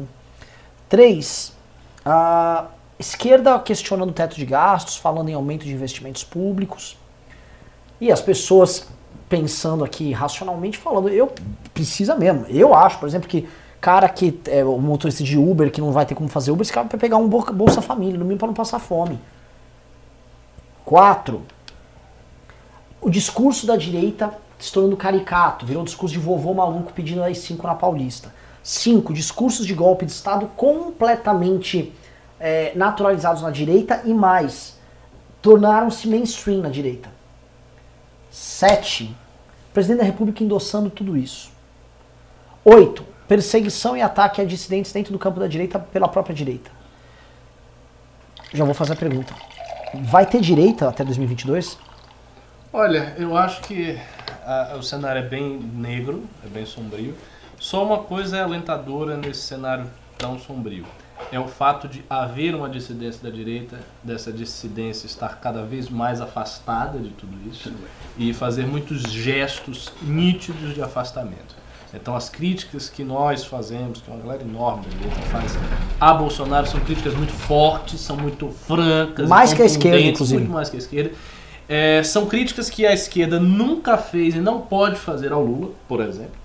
Então toda a esquerda, mesmo a esquerda que não é lulista, tem que de alguma maneira vir. Até o Ciro Gomes, que é o maior crítico do Lula, mas ele também tem que vir, porque na época da prisão do Lula, ele falou aquelas coisas do Sérgio Moro. Ou seja, tem que colocar algum pano. E a direita dissidente, não. Ela vai para cima da crítica e acabou. Essa direita, ela tem público próprio, já tem público próprio. Esse público segue, esse público não tem este perfil. Né? Então, há uma nítida rejeição. Vou, vou falar um pouco do público da direita dissidente. Há uma nítida rejeição do discurso golpista. Não, não existe ninguém nosso aqui e dos outros formadores de opinião defende o discurso golpista. Ninguém. Né? Do Nando Moura a, se eu puder colocar o Joel na outra ponta. Ninguém defende o discurso É. golpista. Porque todos identificam o discurso golpista com coisa de Bolsonaro. E como as pessoas já têm até raiva do Bolsonaro, se é golpismo é coisa de mim, então não defende. Então não defende o discurso golpista. A questão de um liberalismo simplista e doutrinário ainda é forte nesse nosso campo. E isso é um problema. O discurso golpista também. Esse aqui é um problema. Né? A gente vê até que pessoas que acompanham gostam muito do MBL, quando a gente faz certas observações, as pessoas não gostam, tá? Diz, ah, você está sendo estatista, você é maluco e tal. Então isso aqui vai ser uma coisa que a gente vai ter que trabalhar, mas eu acho que com o devido trabalho, com a realidade falando às portas, as pessoas vão ver. E é, tem candidatos do legislativo que representam isso aqui, tem parlamentares eleitos já e candidatos do legislativo que representam isso aqui, com o qual a gente vai adiante. O que nós não temos é a grande figura nacional para agregar. Esse, esse é o problema maior da direita em 2022. É Janaína Pascoal? Poderia ser. Eu continuo achando que a Janaína Pascoal é uma figura pequena para ser uma figura tão assim, nacional, de presidente e tal, não, não vejo. Mas, por exemplo, o Caiado fez um gesto na manifestação que foi um gesto muito significativo. Foi vaiado, inclusive. Ele foi vergonha, vaiado, né? ele foi na manifestação, ele chamou para si a responsabilidade. Ele é um cara da política, portanto não é um amador, não é uma pessoa que está chegando agora, ele sabe como é que a coisa funciona. E é um cara que é visto como alguém de direita. Ele tem um perfil de direita. Ele tem um perfil muito razoável, institucional, político e tal, mas tem um perfil do campo de direita. Né? Então, assim, começa a aparecer Eu, essas figuras aí. eu acho, assim, sinceramente, que é muito cedo pra gente especular o, o cenário eleitoral É, que vai chegar em sim, 22, porque como é um evento muito singular, essa infecção de coronavírus, Uhum. assim, é, tanto quem está tentando prever mercado financeiro, quanto quem está tentando prever crise econômica, quanto está tentando prever ah, o, o- o impacto eleitoral disso, a gente não tem como saber, porque eu a gente não sabe o tamanho da pica. Que nem É. diz o Queiroz da, do- do- da E- pica. E, a tamanho do- velocidade dos processos da política brasileira também é insano, né? Uhum. Tipo, a gente tá em março, eu sinto que a gente já viveu três anos. Sim. É- dentro é desse muito- é- ano. Então daqui em 2022, eu, eu- eu nem sei, eu acho que a gente já vai ser outra, outro ser. É um já vai negócio- ser um extraterrestre, É um que já negócio viveu tem, tanto que tem muita variável. Então, assim, ah, qual, É. qual vai ser o tamanho da crise ou não vai? ah, do, do coronavírus, qual vai ser o tamanho da crise econômica que vai vir junto? Qual vai ser a resposta do governo institucional? Qual vai ser a resposta do presidente Jair Bolsonaro? Qual vai ser o discurso da esquerda? Vai ter aderência? Não vai ter aderência? Uhum. Quais vão ser as personalidades que vão surfar a onda do, do coronavírus, de comunicação, quem não vai? Então, você tem muita variável. Agora, com essa crítica frontal que a Janaína fez ao Bolsonaro, ela entrou bem mais forte nesse radar de personalidade para assumir a Sim. liderança, e tal, porque ela foi lá e foi impactante, os caras fizeram o countdown, E foi Ela correta. começou a eu, acho que, subir eu acho que ela foi muito correta. né? Né? É, o Pois que o é. Bolsonaro fez, você ter um líder de Estado que acaba de voltar de uma comitiva, né, onde o Weingarten e outros 11 caras pegaram a doença, o cara vai numa manifestação que o demográfico é de maioria velhos e eleitores dele e ainda fica dando a mão pros caras. Assim, isso... Olha, eu, eu não sou da área do direito, mas... vai fazer festinha de aniversário. Eu não sou da área do direito, mas isso me parece que não, não está dentro do. não Agora, cabe. se, se o Bolsonaro fizer essa da festinha legalidade. de aniversário, vai ser engraçado, porque ele tem muito puxa-saco, né? Sim. Então, se ele fizer a mesma festa, a galera vai ter que ir. E a galera vai com medo. A galera, tipo, Tipo, aqueles negócios. aqueles negócios do, do Stalin, né? Que você tem que Ele batendo me abraça, palma. tá tudo bom, tá tudo bom. É, tipo. Cê, escuta Aí não, né? Você quer, você não quer dar um abraço aí, pô? Abraço hétero. Paterno aí, pô. Galera. É, Abraço. é, pô, tem, cê, pô, caía, é, pô. Gra, Você igual a mentira. gravidez, você viu o que ele falou, né? É, mentira, É igual a mentira. gravidez. O Hélio Negão, essa hora o Negão deve estar. Nossa! Tá branco. O Hélio Negão tá branco. Tá branco, tá preocupado com a vovó negona dele lá, né? O bicho vai pegar. É. Tá Vamos lá, tivemos mais uns medo. pimbas aqui, ó. Leandro Kohler doou 5 reais. Ricardo, fora da própria bolha da direita, a população continua nos associando ao Bolsonaro. Esse é o cenário das ruas. Não, eu sei disso. Eu, eu, eu sou a pessoa que mais falou disso. Eu também acho que a população vê uma coisa assim como um todo, não sabe distinguir direito. Mas assim, a, a gente está criando. Tem um detalhe também que você precisa levar em consideração. A gente está criando muitos marcos documentais do nosso afastamento do bolsonarismo. E isso, no médio prazo, a gente pode ficar trabalhando. Ah, a população associa todo mundo, vê com uma coisa só. Vê, ok. Mas assim, tem muitos marcos documentais. Então, se você fica batendo, batendo, batendo, batendo, na hora a galera começa a ver. A dificuldade é o alcance. É que o, o MBL, esse- esses outros formadores, eles têm um alcance, mas é um alcance restrito. Em comparação com a totalidade da população brasileira. Então chega, mas não chega para todo mundo, não chega com a intensidade para todo mundo. Tem muita gente que não tá nem aí para essas, essas brigas e distinções, porque quer apenas a direita contra o PT e tal. É, eu, eu acho que a, se continuar do jeito que tá, a esquerda vai vir em 2022 mais forte do que a direita. Eu, se eu tivesse que apostar, vendo o cenário continuando. Pô, agora chegou um carinho.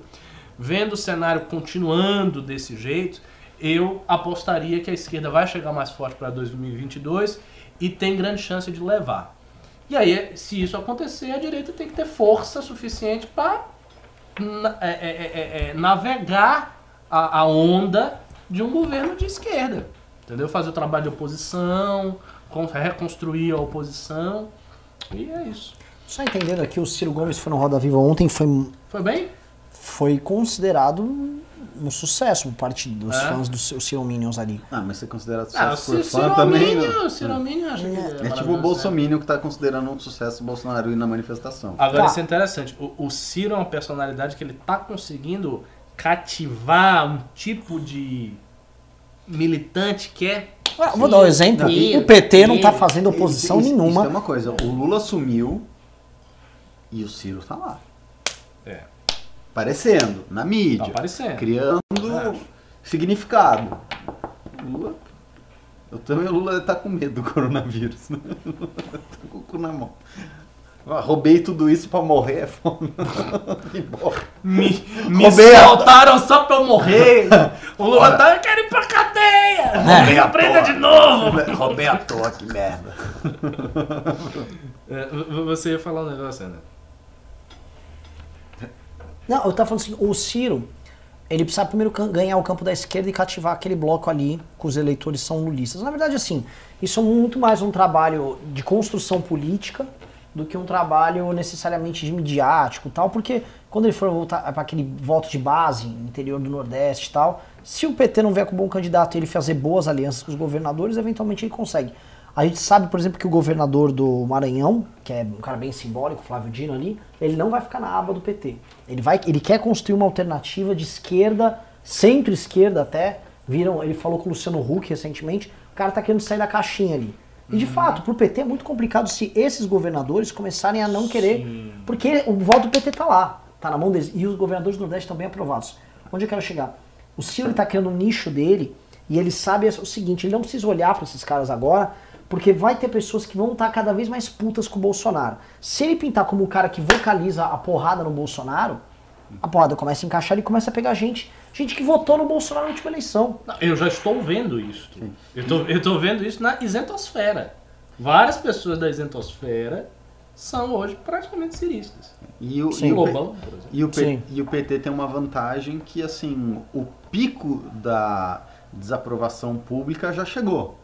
Agora é só pra baixo, porque o PT não é mais responsável pelo poder, não tá mais fazendo nada, então É. as pessoas começam a esquecer, as pessoas começam a relativizar Exato, o passado, começam a exatamente. romantizar. Então, assim, você não tem mais aquela imprensa falando, você não tem todos aqueles fatos, você não tem mais a Dilma. Né? O tempo vai passando, as coisas tendem a se amenizar. Então a curva de ódio ao PT também vai diminuindo. Natural. vai força, natural. E assim, ah, beleza, nas classes médias do Centro-Sul, o PT continua. Beleza, mas aquele cara da Baixada Fluminense, de Minas Gerais, que votou no Bolsonaro, mas tinha votado antes no PT, esse cara é um cara que não é muito ideológico. Esse cara, na próxima, pode falar: não, eu gostei desse Ciro aí. O cara é porreta. Exatamente. Xingou esse maluco do Bolsonaro. que falou do Bolsonaro. a- Agora, o Ciro vai ter uma. Ele tem, ele tem uma dificuldade em relação ao Nordeste, que é o seguinte. Com o PSB dá, mas tem governos do Nordeste que são do PT. O maior colégio eleitoral do Nordeste, que é a Bahia, é PT. E aí, como é que ele vai conseguir pegar os votos ali? Vai, Uhum. vai ser muito difícil. Então, o PT, se não me engano, tem dois governos Sim. diretamente do PT. Rio Grande do Norte, Fátima Sim. Bezerra e, e- e Bahia. a Bahia. Então, assim, já são dois estados que subtraem. Isso significa que o Ciro vai ter Ah, que tem o fazer- Ceará também com. Ah, tem o Será Ceará. que o, Ceará, o, cara, o cara é muito mais do Ciro do que do próprio É, PT, né? mas, assim, mas o partido tem, deve ter meios de pressionar e tal. Sim. Então, assim, são três estados. É, é complicado. Ele, ele vai ter que dar um jeito aí de contornar esse problema. Ou, ou ter muito voto fora disso aí para contrabalançar. Se ele for disputar com o Bolsonaro. Eu vejo ele fazendo uma estratégia, vamos dizer, mais moderna. Ele quer pegar voto de classe média primeiro. Sim, sim. Ah, o discurso dele é todo, é todo ideológico, é todo classe média, claramente. Mas eu acho assim, eu acho que o Ciro é, me parece mais efetivo como voz pública para esse setor mais escolarizado do que o povão. Ele, eu acho que ele fala muito difícil. Mas o Bolsonaro ele- também era. Esse, Não, esse- o Bolsonaro, o Bolsonaro é muito Não, Bo- o Bolsonaro atinge o taxista, atinge todo mundo. O jeito do Bolsonaro é muito simples, é muito É muito simbólico. arma, matar vagabundos. É, é fácil. O Ciro, veja bem, veja bem, É repare bem, a, a- repare a bem. votação do Bolsonaro foi assim, no extrato mais alto, mas isso muito por conta da força que o PT tem com as classes mais baixas, que receberam os benefícios na era Lula, etc, etc. Não por uma questão do discurso. O discurso do Ciro é muito complexo. E ele sempre fala em termos muito complexos. Ele tem uma enorme dificuldade de simplificar aquele jargão econométrico, todo cheio de, de termos. Mas você sempre teve uma população que votou em quem falava difícil. né? É, Você também- votando no Fernando Henrique, né? Tá. Bom, vamos lá, vamos continuar aqui que tem mais Ele vem dessa pimbas. escola que falar difícil dá voto, inclusive. Juliano Lerdo, ou dois reais. Janaína e Caiado. Tá aí uma chapa top e popular. É uma chapa alternativa com poder. Nossa, é pra se falar. vem Janaína e Caiado, significa que tá vindo DEM, tá vindo Já vindo Centrão. bem, é. É, não, não é fraca não, né? Boa.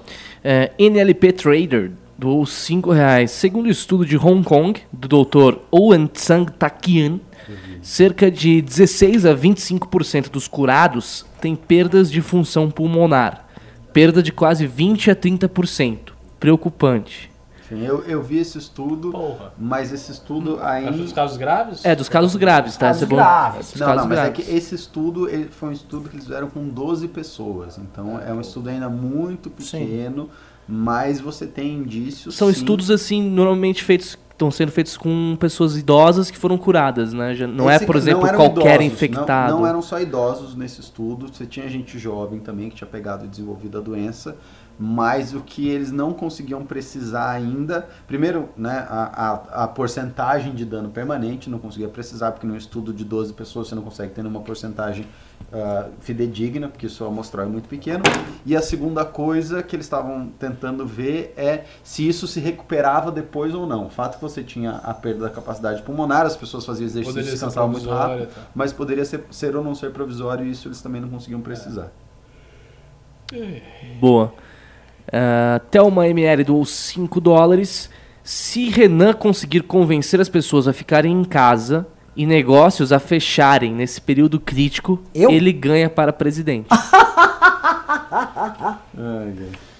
É isso aí, por isso que ele quer me matar, quer concorrer a presidente, aí, pô. Vou Ro- boicotar o Renan Santos. Roger Alves doou 2 reais. A profissão do Caio é apanhar de mulher bonita. Um baita profissão. Depender de como ele apanha, né? Né? Bruno Sardinha doou 10 reais. Olhem a crise pelo lado positivo. O coronavírus pode resolver o problema presidenciário do, previdenciário no país. Não me crucifiquem, foi apenas uma piada infame. É. Não crucifiquem ele, pessoal. Anderley Pastrelli doou 10 reais. Há uma coisa que essa crise deveria destacar. Brasileiro não guarda dinheiro.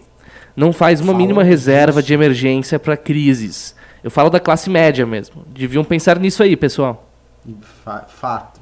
É cultural. E no Aí- caso dos pobres é Estrutural. estrutural. Sim, mas, mas isso é fato brasileiro. E inclusive agora o brasileiro já era um dos povos mais endividados do mundo per capita, né? Então assim, o cara além de não guardar dinheiro, ele tem uma dívida para pagar. Então, a- a situação vai ser bem complexa. Eu acho que o, o, o governo vai acabar meio que mandando. E vai- ser muito louco, porque a hora que o governo for lá e quiser mandar o teto de gastos para casa do caralho, aí o mercado vai reagir e vai socar mais para baixo. E, e é muito louco, né? Você viu que no, na Itália eles já proibiram a venda descoberto. Você não pode mais vender ação a descoberto no, no mercado italiano para não socar o índice. Que é bom e é ruim, né? Por um lado. É bom por um lado, ou não sei se é bom ou não, né? Mas enfim, dá a impressão de que o preço dos ativos não está caindo muito, mas por outro lado é ruim também porque não tem liquidez, né? O cara que quer sair não consegue vender para ninguém. Então, sei lá. Ah, vamos continuar aqui. Gabriel Filete doou 5 reais. Estudar ou ouvir MBL News? Eis a questão. Renan, o Arthur, seu sobrenome é Coragem. Arthur será prefeito em São Paulo e vai mudar essa porra aí, tá ok? Arthur será pré-candidato a prefeito de São Paulo porque a legislação eleitoral me impede de fazer maiores comentários nesse sentido. Mas Agora essa eleição municipal vai ser bizarra, hein? vai ser a eleição do Corona também. Vai. A verdade, os prefeitos vão ser julgados pelo Agora, desempenho eu- que os municípios dizer. tiverem nisso. Para o Arthur, isso é fantasticamente bom. Sim, Campanha virtual, meu amigo. sim. A, a força da campanha do Arthur já vai ser virtual. Então você, por exemplo, se a coisa perdurar, a dificuldade de fazer campanha, de fazer pré-campanha e tudo, o medo das pessoas, isso aí vai prejudicar bastante os candidatos tradicionais que dependem de encontros pessoais, de comício, etc. Sim. De compra de voto, e É, de andar e pagar o líder de bairro. Exa- né? e muito dificulta bastante. Bem que o brasileiro é muito dinâmico, né? O, cara, o líder de bairro vai começar a comprar o voto dos caras É, pro WhatsApp, não, é. vai fazer um grupo. É. Bom, tivemos mais um pimba aqui, é, do Juliano Ler, doou 5 reais. Pessoal, o MBL precisa também de vozes mais velhas para chegar nesses boomers que rejeitam jovens dando opiniões. Tem que ter aí um velho do MBL para esse público. Não. a gente não quer falar com esses caras malucados. O cara malucado, ele sempre foi malucado. Ele não vai querer ouvir a gente. Não é uma questão geracional. Tipo, Não é. O, o- o- velho que tem ah, um bom senso crítico, ele sabe distinguir uma informação independente de quem a informação está vindo. Ah, é porque tem um detalhe, esses idosos, eles assistem pessoas jovens. As pessoas que fazem, não, não são tão velhas assim, e eles seguem. É, o Caio Coppola, por exemplo. É, a questão não é a idade, é o, o, o nível de alarmismo, é o teor do discurso. Se o cara joga, um cara assim de 19 anos, ele começa a falar artigo 142, não sei o que, invasão, os velhos vai estar, porra, esse moleque aqui é porreta, moleque é um gênio, é assim. Vamos ver o público do Carmelo, por exemplo. É. Vamos lá então. O Deiro já é o velho do MBL. e Cabum é o que? Porra, ele tá mal, hein? Estão falando que o Renan tem 60 anos também. Então. Só os velhinhos. A gente é- eu sou quase um boomer. Evair Jackson doou 18,90. E o PT aproveitando o caos e junto à justiça, suspendendo a Previdência, cada dia me dá mais vontade de entrar na política e defender as pautas do MBL. Bom, nós, quer dizer, não sei se vai vai estar no prazo, né, por causa que vai parar tudo até lá, mas nós pretendemos lançar em maio uma forma de treinar você que se interessa. Aliás, eu quero fazer o teste aqui, tá? É, eu quero ah, eu quero ver pelo menos 500 pessoas falando sim. Mas nós vamos lançar um aplicativo, né, que vai treinar você, além de lançar mini documentários, você vai pagar uma mensalidade. Aliás, todos os membros do MBL vão pagar, é a forma de ser membro do MBL. Se você vai querer entrar, a gente vai ter lives, o Ricardo vai dar aulas para você de filosofia, o Kim vai treinar você para ser um jovem ah, líder na sua geração. Coloca assim aqui, se não quiser, não, tá? 30 reais. Vai, ser, vai ter um app, vai ter toda uma plataforma. 30 Você pega- reais mensais. Isso, mensais. Tem um camarada aqui que é muito nihilista. Ele, Arthur vai falhar miseravelmente como candidato a prefeito. Aí antes ele escreveu: Eu odeio a humanidade, será um prazer vê-la ser extinta. Só mensagens de, de otimismo. Nossa senhora. É, todo mundo vai querer. Ó, já tem um cara querendo pechinchar, vai ter promoção, kkkk. Bom, vamos ler mais um pima aqui. O Érico Vieira Pérez doou 5 reais. Hum. Eu já consigo ver nas propagandas partidárias de 2022 as imagens de Bolsonaro participando das manifestações em preto e branco e uma música melancólica. Sim. Sim. É. Isso aí é o seguinte, vou, vou, vou ler a seguinte frase do nosso mito, porque ele é um mito, um herói, né? Parece, não tenho certeza, pela última informação que tive, está faltando confirmação. A Itália é uma cidade, parecido com Copacabana. Cada apartamento tem um velhinho. São muito mais sensíveis, morre mais gente. Aspas do presidente da nona economia do mundo sobre uma pandemia. É isso. Ah, não, vocês exageram. Só tem velho na Itália. Ai, meu Deus do céu. A cidade. Bom, vamos Aliás, continuar aqui. Parece com Copacabana. Pai do seu a neném. Itália é uma cidade que parece Copacabana porque ela tem muitos velhinhos em apartamentos. Esse, esse é o nosso presidente da república. Tá tudo bem, viu, gente? Lembra da mandioca da Dilma? É, vai lá. Pai do seu neném doou 10 reais. Por que não usar o populismo contra os próprios políticos? Tem como redirecionar o dinheiro do fundão eleitoral para o combate do corona com o argumento de que as eleições serão mais baratas? Temos que evitar aglomerações. Tem, tem como utilizar isso aí, assim como outras coisas. Agora, houve já, estão falando, eh, o pessoal do TSE disse que a eleição vai rolar e não tem nada suspenso. É. É muito cedo ainda. pro TSE. É. É. Outra coisa, você pode cancelar a eleição faltando dois meses pra eleição. Se, assim, se der uma merda generalizada, lá pra junho já todo mundo Vai sabe, vai tá. estar. cancelar. Vai cancelar também, acho. Vamos lá. Mas o que que é, vai fazer? Vai estender os, as prefeituras por mais um ano? Não sei. Se as pessoas não puderem sair de casa, como é que elas vão votar? Phantom doou 5 reais. Tem uma dúvida específica. Os equipamentos de UTI, principalmente o respiratório, onde e quem os constroem? Ah, tem que ver, que eu não, Não não- faço não ideia. conheço muito da indústria aí do. Tipo assim, a General, a General Electric é muito famosa por fazer grandes aparelhos medicinais. Mas eu não acho que ela faz. Eu vou até botar aqui, é, é ECMO, né? A White Martins é só oxigênio, né? Ela não faz equipamento, ela só. Deixa eu pegar aqui, ó. O ECMO, oxigenação por membrana extracorpórea. ECMO, machine. ah, eu quero. Ah, você tem dois, tem o ventilator e o SMO. Diz que o SMO é melhor que o ventilator, né? É, Quanto custa um SMO? Vamos entrega em casa? SMO Machine Price. ah, deve ser uma. Deve, deve ser, tipo, sei lá, sabe? Olha, um, um SMO custa 73 mil dólares. Nossa, eu achava que seria mais caro. Eu também achava que seria mais caro. É bem caro, mas não é tão caro quanto o negócio. Quanto? É. 73 Mas dólares. hoje deve estar mais caro. Hoje deve estar, tipo, vezes Hum, Um respirador? é. Ah, não, não, não, não, não. O procedimento de SMO custa Ah, 73 tá. mil Ah, dólares. tá. Isso faz mais é um sentido. procedimento. Isso faz, tipo, o uso do equipamento um uso. determinado tempo. Mais oxigênio, mais... Nossa, é muito caro. Meu Deus. É, deve ser uma fortuna. Deve ser. É, 73 mil dólares em reais dá quanto, Renan? Ah, um Cara, Dá milhão. 350 mil, 360 mil reais aí. Por enquanto, né? procedimento de CM, SMO. É. Que é assim, em último caso tem, tem que ir pro SMO. Que segundo o Ian, no Distrito Federal inteiro tem 10. Sério. Eu não sei se é ele ou o ventilador. Tem o ventilador que é o mais simples. Vamos ver Naquele aqui. vídeo horrível lá da Itália, claramente você vê algumas pessoas com, só com o ventilador e outras E outros com... com a cabeçona, É. né? Que o cara tá, parece o... Ah, A Sandy. Bob Esponja, Pastrello doou 10 reais. Então, não estão achando o PT e companhia limitada muito quietos? Alguém viu a Glaze por aí? Antigamente Bolsonaro peidava e ela corria a criticar. Boca fechada quer dizer cérebro trabalhando. É, volto a dizer, eu acho que o PT está adotando a estratégia de ficar morto para atacar o coveiro.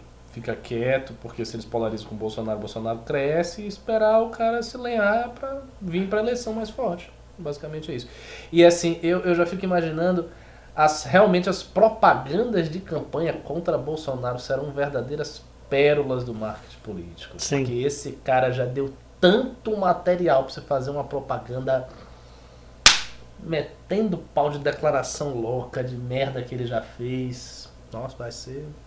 É, Eu, eu sempre gosto de lembrar que assim, as coisas do Bolsonaro é, são tão intensas que parece que foi há cinco anos atrás que a gente tinha um secretário de cultura nazista. é, tudo isso vai aparecer. Ô Renan, o Vitor Pazini doou 2 euros aqui. Ele falou que ECMO é oxigenação direto no sangue, não um respirador. Obrigado pelo esclarecimento. Muito Por isso que é tão caro, não. Então Parece- tem o respirador e os ECMO. Quanto é o respirador? Vamos ver.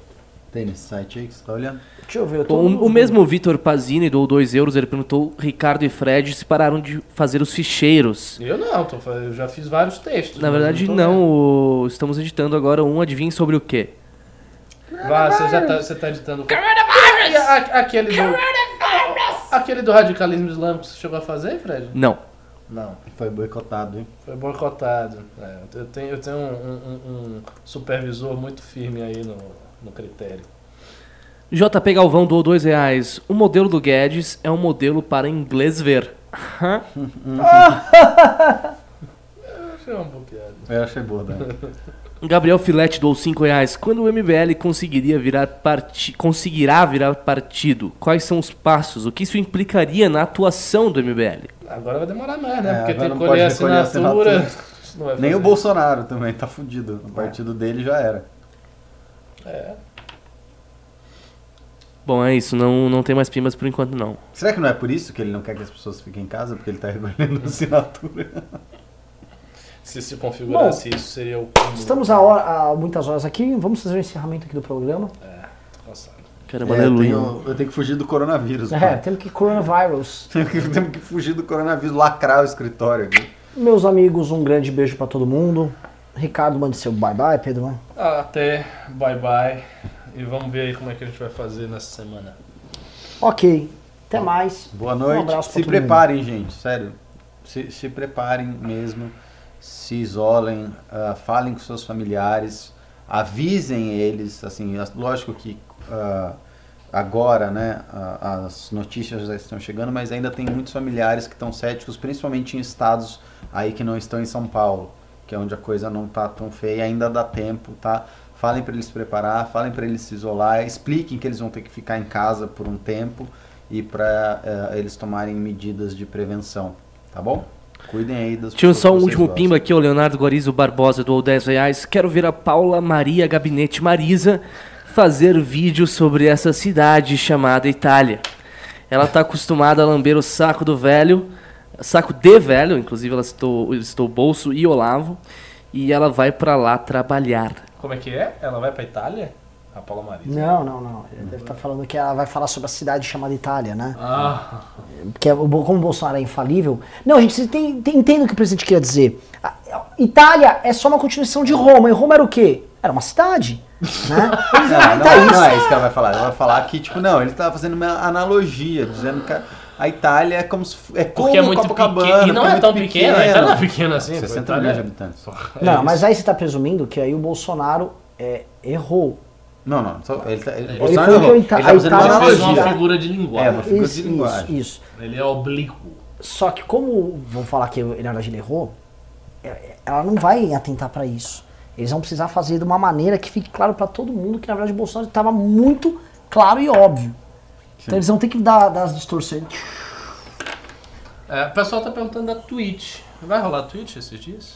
Não sei, eu não tenho como fazer da minha casa. Não é? E o computador do, do Heitor tá desligado. Tá, não, mas tem o, tem o outro computador lá. E olha que o Heitor não veio hoje porque ele tá tossindo, hein? É, não, o Heitor levou o outro computador pra casa, mas aquele computador com- tá com problema. Precisa ver, deve ter um jeito de fazer. Você tem computador na sua casa? Tem um computador, mas eu não sabe. Eu teria que, que insta, Está lá, o não, não deve ser difícil. É, va- vamos descobrir. É, depende É, do computador, é, a, né? gente vai, a gente vai ver aí. Vamos É isso aí, descobrir, a gente vai ter que ver então- como é que vai fazer o, o news também. É. Diz tchau aí pro pessoal aí. Tchau, pessoal! Goodbye.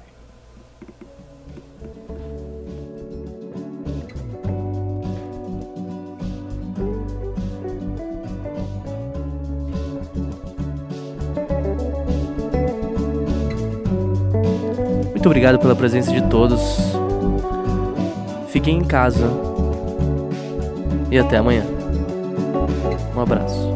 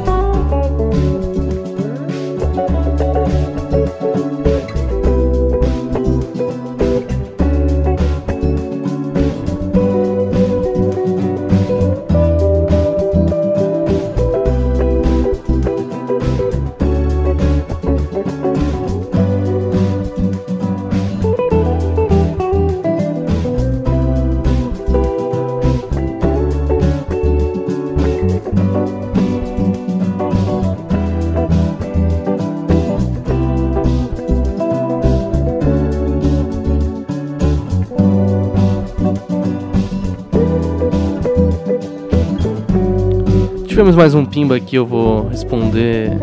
O Pimba no escuro. Beth Gomes doou 20 reais. Manda esse menino do cabelo esquisito me ligar pra, pra eu falar umas verdades pra ele. Ele acha que ele sabe das coisas? A tia do Zap tá aqui esperando ele. Eu, eu acho que é pro Renan. Renan, acho que tem uma mensagem de uma tia do Zap aqui pra ti. Bom, muito obrigado pela doação grande, Beth Gomes. Um abraço.